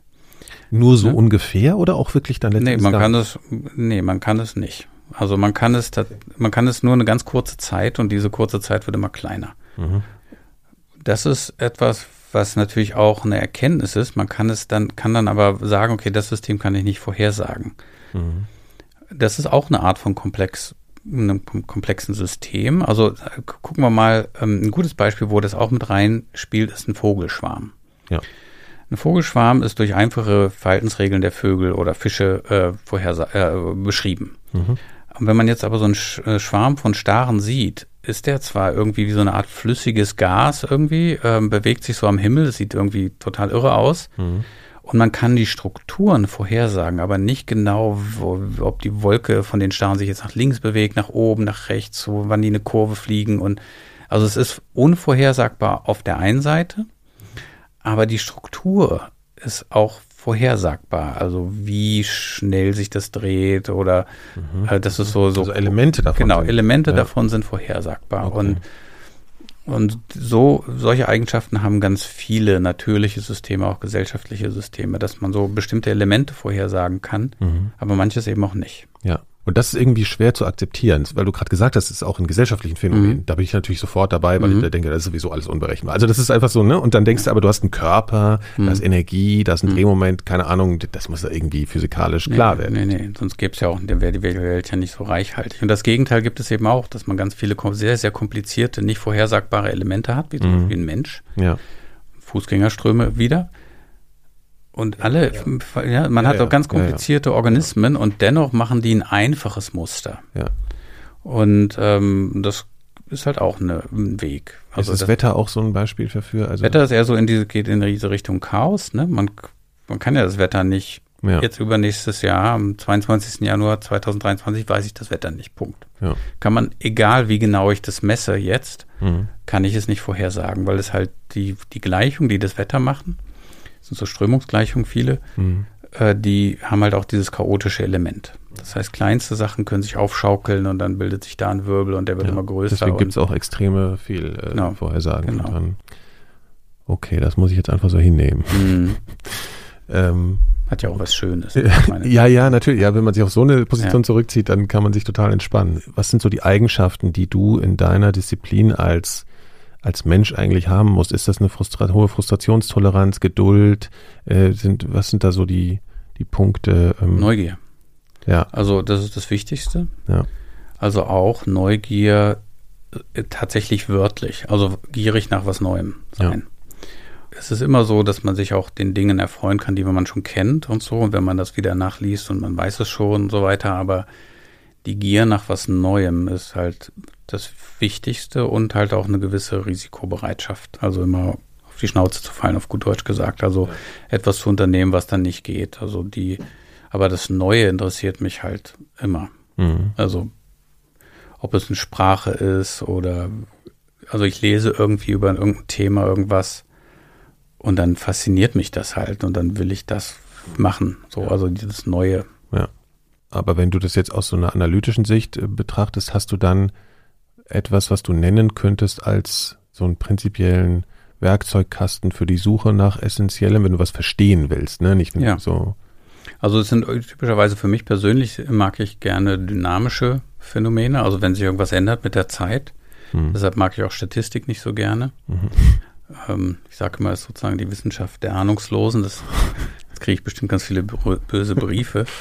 ähm, aber ich meine das tatsächlich so, weil es, weil man, wenn man dynamische Prozesse oder wenn man sozusagen diesen physikalischen Weg geht, dann hat man eine Ahnung, man ahnt etwas, Mhm. man hat einen Verdacht. Weil man so dann- gelernt hat zu denken Genau, irgendwie. Mhm. ja, genau. Das ist einfach tatsächlich ein Handwerk ähm, und kann auch jeder lernen. Naja, und dann, was einen halt so,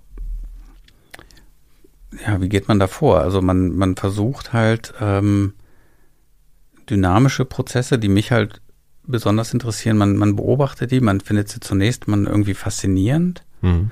und dann wird man neugierig, wie das funktionieren kann. Also, es ja, muss das wäre Rätsel naheliegend wäre jetzt der Vogelschwarm zum Beispiel Genau, oder so. ne? das ist ja, das Ja. hat auch tatsächlich historisch Leute sehr stark beschäftigt, wie das funktionieren kann. Also Ornithologen Ja. Anfang des 20. Jahrhunderts, die haben gedacht, das geht mit Tele Telepathie oder so, weil die schon Ja. verstanden haben, die wussten genau über Vögel Bescheid, dass sie so schnell nicht kommunizieren können, dass das nicht zu Kollisionen führt oder so.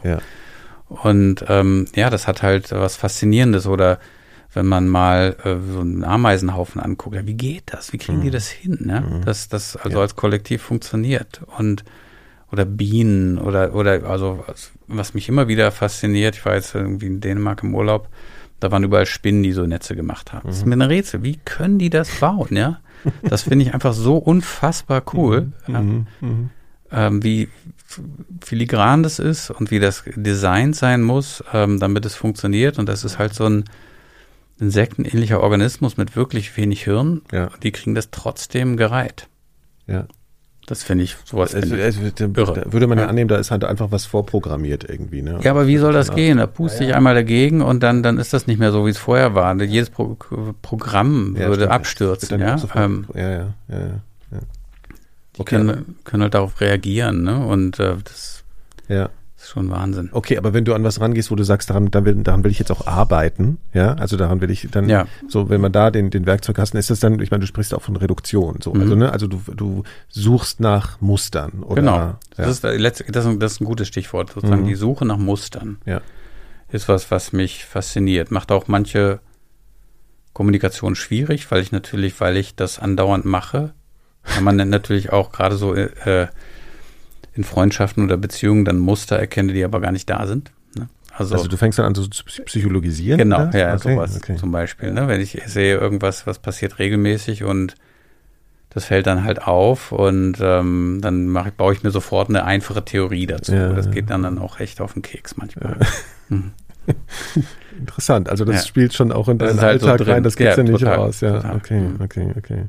Ähm, ich glaube, Stephen Hawking hat mal gesagt, dass es dieses Jahrhundert jetzt eine, äh, das Jahrhundert der Komplexität Mhm. werden soll. Äh, Glaubst du das auch und was, was bedeutet das? Bedeutet das einfach, dass das Gefühl, dass die, dass die Wissenschaft sich eben eher immer mehr in die Vogelperspektive begeben sollte, wird? Also ich glaube, was, was, was er meinte, ist, dass, ähm, wie, dass drei Dinge passieren. Das eine, dass sozusagen die Art und Weise, der war ja auch Physiker und auch ein sehr guter, wie man in der Physik erlernt, Prozesse zu analysieren oder Phänomene, sich jenseits der Physik etablieren wird. Gerade in den Sozialwissenschaften war übrigens historisch auch mal so. Und zweitens, was er meinte, ist, glaube ich jedenfalls, ähm, dass die Phänomene, die gesellschaftlich passieren, immer komplexer werden. Also dass ökonomische Systeme mit Biodiversität, mit Kriegen, mit Konflikten, mit gesellschaftlichen Entwicklungen alle so zusammenhängen, dass man diese Probleme lösen muss und dabei dieser Komplexitätsgedanke hilfreich sein wird, weil es nicht mehr funktionieren wird, dass einfach nur noch Einzelfälle. 100 Einzelexperten mit Mhm. wenig, aber tiefem Wissen zusammensitzen, sondern dass man halt eher so diese Vogelperspektive nutzt, um diese Phänomene zu verstehen. Und ähm, das Dritte, was er meinte, war, glaube ich, dass man sozusagen in der Revolution des, dieses Jahrtausends, nämlich dass wir sehr starke Rechner haben, ja.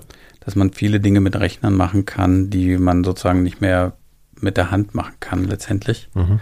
und dass das auch dabei hilft. Ähm, aber auch in der Biologie, ne, wir machen viel Gensequenzierung und so weiter. Man versteht sozusagen Biologie, molekularbiologisch immer viel besser und merkt, dass das auch alles nicht so einfach, sondern es gibt zwischen Bakterien lateralen Gentransfer, die tauschen Gene untereinander aus, was, mhm. was aber auch sehr generisch ist. Das heißt, auch das spielt wiederum eine Rolle im Verständnis von Evolutionsprozessen. Also ich glaube, das meinte er, dass sozusagen die Kombination von, okay. von starken Rechnern, Problemen, die komplex sind gesellschaftlich und dieser Denkweise aus der Physik dann sozusagen ähm, mhm. neue Wissenschaft generiert okay. wird. Ja. Ich wollte noch mal einmal kurz zu der zu der Bildung kommen. Ähm, mhm. Wenn man sich jetzt mal auch Schule anguckt ja. und so. Also äh, das ist ja, ich, ich bin da jetzt gar nicht so drin. Ich kann mhm. aus meiner eigenen äh, Perspektive da noch sprechen. Also eben, was du beschrieben hast, der Physikunterricht als mhm. eine Beobachtung von, äh, als Beweise für eine Gesetzmäßigkeit, die da ist, die man dann aus, auswendig zu lernen mhm. hat. Ähm, und weil du das gesagt hast, dass wir alle das Wissen in den Handys rumtragen, würdest du sagen, das Bildungssystem müsste sich da eigentlich revolutionieren, dass wir einfach darauf aufbauen, dass es ja diese Infrastruktur jetzt gibt und dass man eigentlich mit, mit vorhandenem Wissen als Werkzeuge arbeiten sollte, weil man darauf zurückgreifen kann und nicht, die nicht auswendig lernen sollte zum Beispiel. Oder also, hast du da andere Ideen dafür? Ich habe da ganz, also ich würde das gerne total anders aufbauen. Aufgrund zweier Erkenntnisse, die ich habe. Ja. Nämlich, ähm, wenn ich Leuten sage, ich habe Physik studiert. Mhm. Und viele Leute aus meinem Freundeskreis und Bekanntenkreis, die sagen dann, oh Gott, ja, ich war in Physik total schlecht. Ja. Genau. Und meine Erfahrung ist, dass die Leute, die zum Beispiel in Mathematik und Physik in der Schule schlecht waren, waren eigentlich extrem clevere Menschen, weil sie erkannt haben, dass das totenlangweilig ist. Mhm. Das sind eigentlich Leute, die nicht einfach irgendwas machen, was ihnen gesagt wird, mhm. Äh, weil sie den Sinn da drin nicht verstehen. Das ist eigentlich, also zeugt von einem hohen Intellekt weil ich nicht einfach irgendwie gehorsam irgendwas mehr da mache. Ich war zum Beispiel sehr gut in Mathe und Physik, weil ich extrem faul war. Also, und ich habe das halt. Ähm, Im Sinne von hinterfragen? Ja, na, ich habe das, also, ich, mich hat das nicht so interessiert. Ich war halt gut da drin, weil ich halt irgendwie gut mit Zahlen umgehen konnte. Aber ich habe das jetzt nicht, äh, ich habe Mathe zum Beispiel eher so als ein Puzzlespiel begriffen. Und ich wollte gar nichts Sinnvolles machen in der Schule und so war ich halt gut, wie so viele andere, die da drin gut waren, weil es ihnen zugefallen ist, weil sie irgendwie gerne gepuzzelt haben. Mhm. Und was aber passiert ist, dass bei den meisten Leuten, die in der Schule sagen, das war nichts für mich oder so, ich konnte das nicht, ist, sie haben einfach nicht begriffen, warum sie das machen sollen. Das habe ich auch nicht begriffen. Und das ist einfach schade. Wenn man jetzt zum Beispiel Mathematik vermitteln würde, wie eine Art Spiel. Also es wird ja immer vermittelt, ja, so wir fangen erstmal mit dem Zählen an, dann mit den Grundrechenarten. Das hat ja nichts mit Mathematik eigentlich zu tun. Ja. Ne, es hat eher was mit Rätseln zu tun, mit ja. Logik, mit ja. der Konstruktion von lustigen Sachen mhm. und so. Mhm. Also man kann es auch, also Mathe Rätsellösungen rausfinden, sozusagen. Ja, genau, und spielen, ne? Spielen. Ähm, mhm. Und bei der Physik ist es so, äh, dass da spielt ja Mathematik und Rechnen auch eine Rolle und deshalb geht das oftmals Hand in Hand, wenn man das beides nicht kann in der Schule. Aber Physik, da geht es eigentlich um Natur. Ne? Also es ist doch total krass, sich schwarze Löcher vorzustellen. Ja. Geht denn das? Ne? Ja. Hört die Zeit auf oder ja. das Universum, wie groß denn das? Ne? Oder oder wenn ich so, äh, wenn ich im All bin, dann falle ich immer um die Erde rum. Ne? Aber ich merke es gar nicht. ne? Und ähm, also es ist so, so krasse, allein die, ja, so wie du es jetzt gesagt hast, allein so hat noch nie ein Physiklehrer mit mir gesprochen. Ne? Ja, so eine Faszination zu finden. Ich nehme irgendwie Materie und mache die immer kleiner, immer kleiner, immer, besseres Mikroskop und dann hat man irgendwie Atom. Was ist denn das? Das ist eigentlich nichts. Und, und dann sehe ich da einen Atomkern. Aber was ist denn da drin? Ist das blau oder rot oder grün? Es hat gar keine Farbe, weil da gibt es gar kein Licht. Mhm. Und was ist ein Licht eigentlich? Und warum also wird die Intuition, warm? die intuitiven Fragen zu Ja, fragen, also so auch fundamentale Fragen. Warum gibt es ja. einen Urknall? Und ähm, mhm. also so diese krassen Fragen äh, und die krassen Phänomene, das, das, also die meisten Leute, denen ich das erkläre, sind total fasziniert, wenn man sich das, wenn man mal sich das erlaubt, sich darüber nachzudenken, ne? Und warum die Erde rund ist und so. Das wird einem gesagt, ja, das ist die Gravitation, aber warum ist die ja, so erklärt sich ja auch der Widerspruch, dass das so Natur, äh, so populäre naturwissenschaftliche Sendungen im Fernsehen mega ja, erfolgreich. Genau. Kein Mensch will Physik und Chemie in der Schule. Genau, aber es ist ja eine Absurdität. Genau, aber man kann ja darüber nachdenken oder du guckst an Sterne mit tausende Millionen von Sternen mhm. und die sind Lichtjahre entfernt und sind gigantisch groß. Mhm. Das heißt, das Licht, dieses Photon, was da ausgesendet worden ist vor 100 Millionen Jahren, trifft in dein Auge. Mhm. Ja, so, das, mich, ja. ja, ist doch, ist, ist, ist das nicht, und äh, Tausende, ja, oder Neutrinos, ja, durch deinen Zeigefinger gehen jede Sekunde aber Milliarden, Milliarden, Milliarden kleine Teilchen Neutrinos, weil die da einfach durchgehen. Mhm. Oder dunkle Materie. Also Keiner du meinst weiß, Faszination wecken, oder? Ja, ja, und dann auch wie gehe ich dann dem nach? Und dann fängt man mit kleineren Sachen an. Ja, dann lasse ich halt irgendwie den Ball da runterkullern. Und dann lasse ich zwei Bälle runter. Wieso kommt die da gleichzeitig an? Mhm. So irre. Warum mhm. der? Also, dass man sich, dass man in den Modus kommt, diese fundamentalen Fragen zu stellen. Und das ist das, was Physik ausmacht. Das andere ist alles Handwerk. Das ist wie wenn ich, also Physik ist wie andauernd Tonleitern auf dem Klavier. Bum, bum, bum, bum, bum, bum, bum, bum, bum, bum, bum, bum, Da wirst du irre. Ja. Und dann hörst du aber irgendwie eine, ein Chopin-Stück mit Kopfhörern, mitten in deinem Kopf. Ja. Das ist Musik, ja, oder Mozart. Ne? Oder, oder Jimi Hendrix. Und ähm, das ist. Also die Möglichkeiten des Fass oder die, die ne? Kreativität ne? genau. und, und die Mündigkeit ja. oder sowas. Ne? Ja, oder ne, auch so ein bisschen dann überlegen, wie sich die, die ähm, haben sich irgendwelche Leute hingesetzt und haben geguckt, wo die Sterne sind und die Planeten mhm. und haben gesehen, huch, da geht das immer so lang und macht so eine kleine Schleife. Wieso macht das immer an der Stelle so eine kleine Schleife? Und äh, dann hat das die halt fasziniert und dass man bohrt. Ne? Ja. Und deshalb sollte man in der Physik eher diese Techniken erlernen und nicht das Rumrechnen, sondern wie gehe ich denn da hin? Ja, dann gehe ich mit, den, mit der Physik halt durch den Wald und frage, wieso sehen die Bäume alle so aus? Mhm. Und dann zeige ich den Kids irgendwie ein Programm, was halt irgendwie einen Körper nimmt und die Oberfläche versucht zu vergrößern mit dem gleichen Volumen und plötzlich bildet sich so eine, so eine Struktur. Das, dann habe ich sie erwischt. Und das merken die sich für immer. Das müssen sie nicht auswendig lernen. Da bin ich mir sicher, dass die Leute, mhm. äh, äh Kids, ähm, das sofort, ist, genau, das wird sofort hängen bleiben. Und Glaubst du, das könnte auch ein Mittel gegen so eine, was wir jetzt haben, so eine, so eine Wissenschaftsfeindlichkeit haben? Also äh, sein, ich mache jetzt alles ein bisschen mhm spekulativ. Aber man hat ja eher das Gefühl, dass es so eine grundsätzliche Ablehnung vielleicht auch manchmal der Wissenschaft übergibt, weil es auch eine Faulheit gibt und keine Motivation, sich damit wirklich zu beschäftigen, weil es ist mhm. anstrengend und glaub, dass man das damit verbindet sozusagen. So ich glaube, es ist eher so, dass das Fremde, ja. Unbekannte, Bedrohliches. Ähm, aber ich weiß das auch nicht so genau, aber ähm, jedenfalls, was sozusagen Lehre von Physik angeht, äh, würde ich das echt gerne lieber anders machen. Ja, hm. also über den Faktor Faszination ja. und äh, Beeindruckung. Und anfassen. Also ja. zum Beispiel in meinen, ich habe eine Vorlesung über komplexe Systeme, da habe ich äh, so eine Webseite gebaut, wo man so interaktiv mit komplexen Systemen rumhantieren kann, also mit so generischen Modellen zum Schwarm oder Staubildung mhm. oder mhm. Ausbreitung auf Netzwerken, so dass die die jungen Studierenden damit spielen können, das explorieren können. So wie wenn man in den Urwald geht und da ist irgendwie eine Orchidee, hat man noch nie gesehen, dann fasst man die an oder ein Frosch, der irgendwie komisch aussieht, den guckt man sich dann erstmal von allen Seiten an. Ja. Ähm, zwei, drei Fragen habe ich noch. Hm. Jetzt eine zieht sich so um, um den Begriff Gedankenexperimente. Wenn hm. wir mal nochmal zurückgehen zu deiner öffentlichen Situation hm. in den letzten Jahren, hm. ähm, hast du das Gefühl, dass die Öffentlichkeit Probleme hat mit Gedankenexperimenten? Also wenn du hm. Wenn du zum mhm. Beispiel, na, um was zu illustrieren, äh, erzählst, stellt euch mal vor, wir würden das machen. Also, mhm. du hast von das Beispiel gebracht, guck mal, wir kriegen ja die Pandemie weg, wenn wir jetzt mhm. einfach drei Wochen alle zu Hause bleiben, dann ist das Ding weg. Mhm.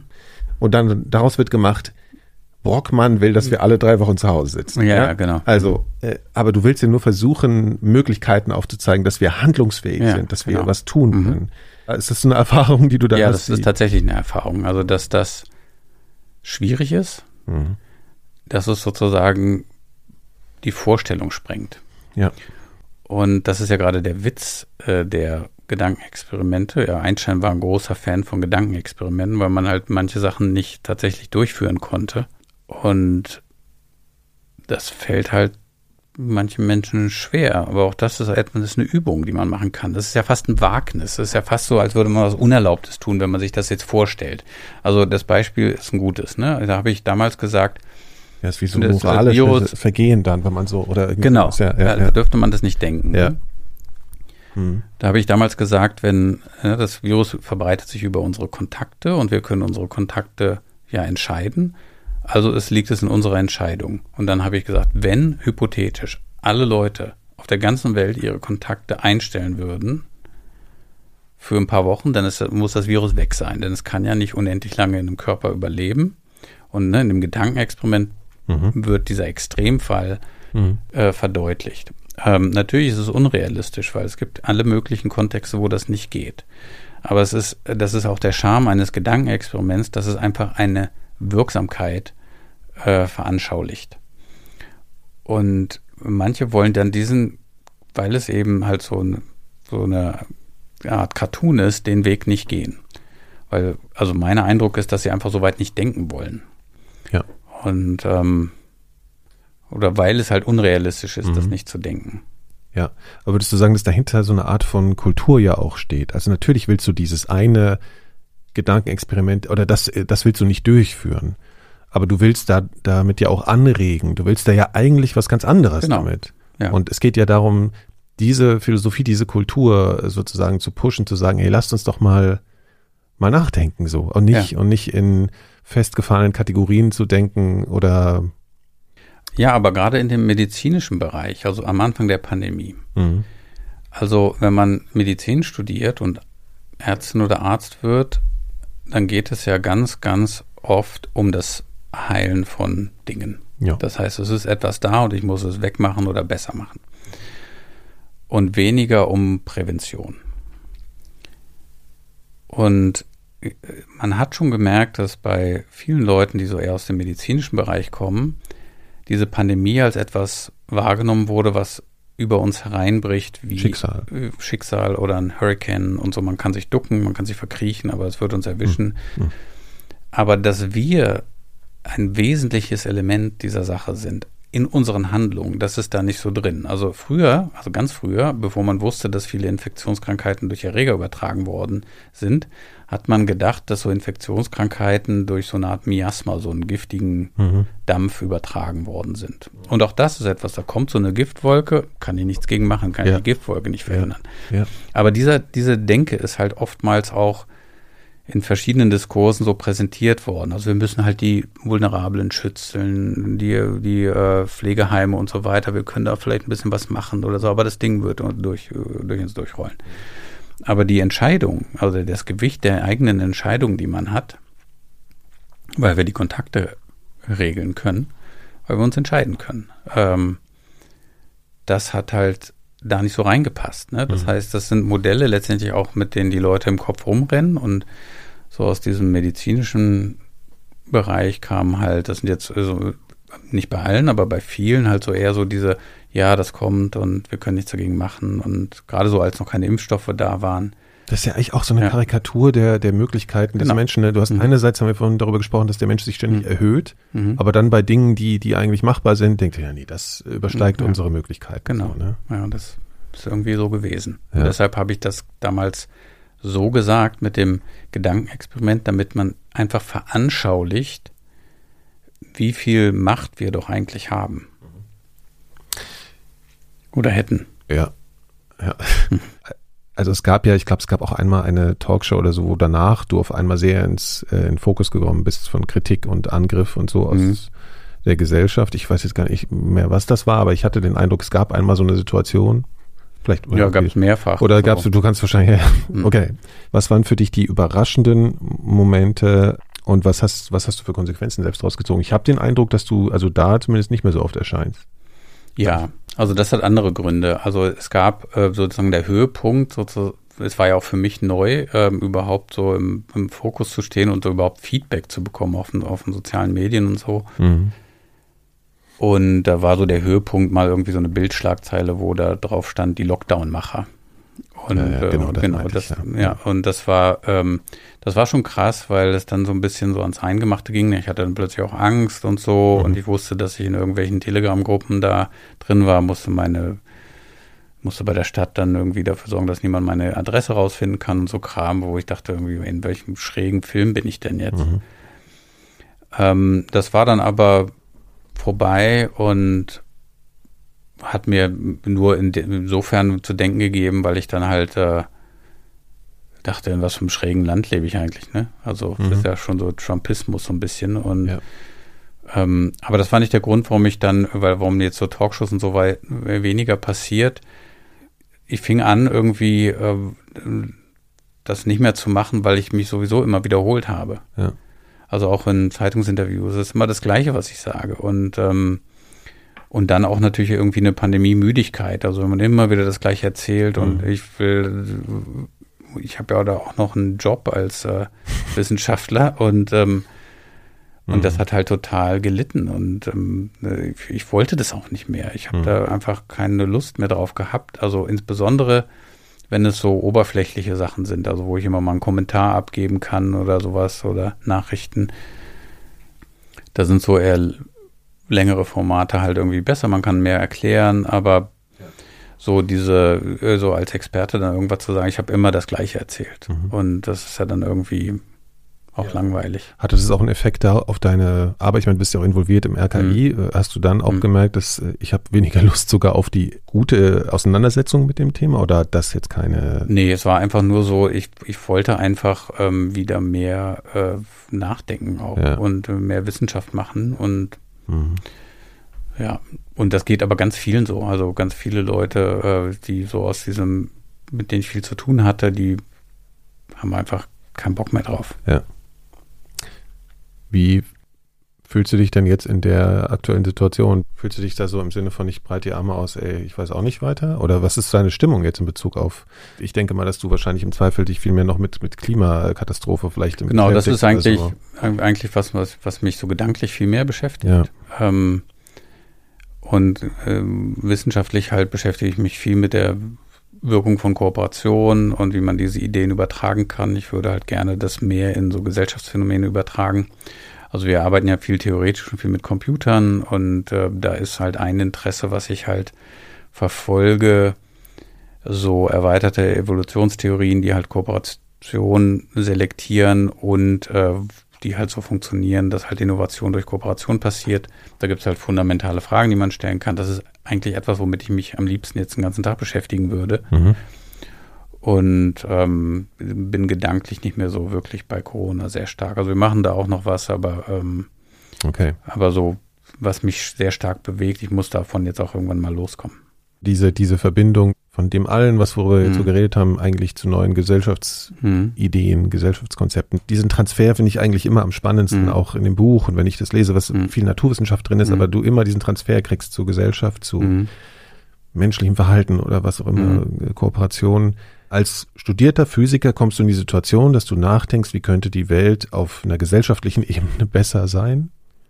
Ja, das genau, ist ja was, was man nicht unbedingt ja. annehmen würde. So als nee, Leier, aber ne? das ist, ja. Äh, also es gibt auch viele äh, Kolleginnen und Kollegen, die auch aus der Physik kommen und so in diesem Bereich, das nennt sich Computational Social Science, also eher so Datenanalyse in den Sozialwissenschaften. Das ist ein sehr stark wachsendes Gebiet. Wir haben auch viel gemacht in der Vergangenheit dazu. Ähm, das ist eher so was, was mich sehr stark interessiert, also diesen Transfer zu machen. Also, mhm. ja, was sind denn jetzt eigentlich nicht Wachstumsmodelle?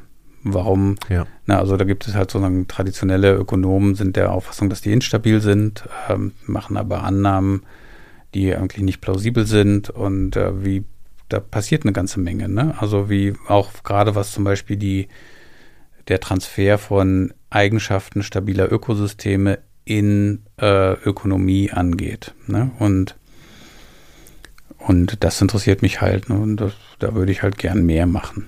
Und so, weil wir jetzt die ganze Zeit schon Optimismus und Pessimismus haben, so behältst du dir deinen Optimismus, weil du ja, Möglichkeiten das schwankt so. Mhm. Also es gibt Tage, wo ich halt äh, optimistisch bin und dann gibt es welche, wo ich das halt nicht bin. Aber manchmal habe ich den Eindruck, dass ich nur dann optimistisch äh, sein kann, wenn ich die Fakten ignoriere. Aber das kann ich dann halt auch manchmal. Wenn das kein Schlusswort ist. okay, vielen Dank, Dirk. Es hat Spaß gemacht. Ja, hat mir auch Spaß ja. gemacht.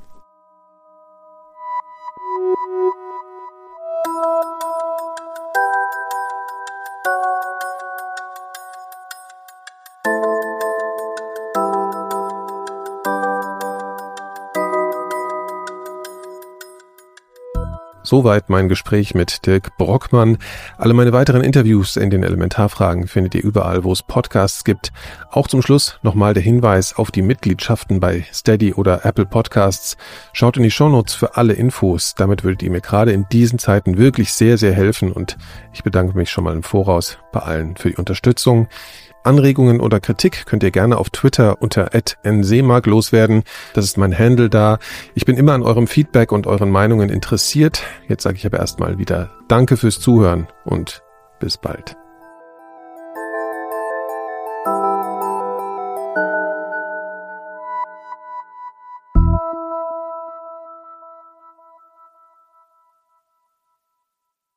Eine Produktion von 4000 Hertz.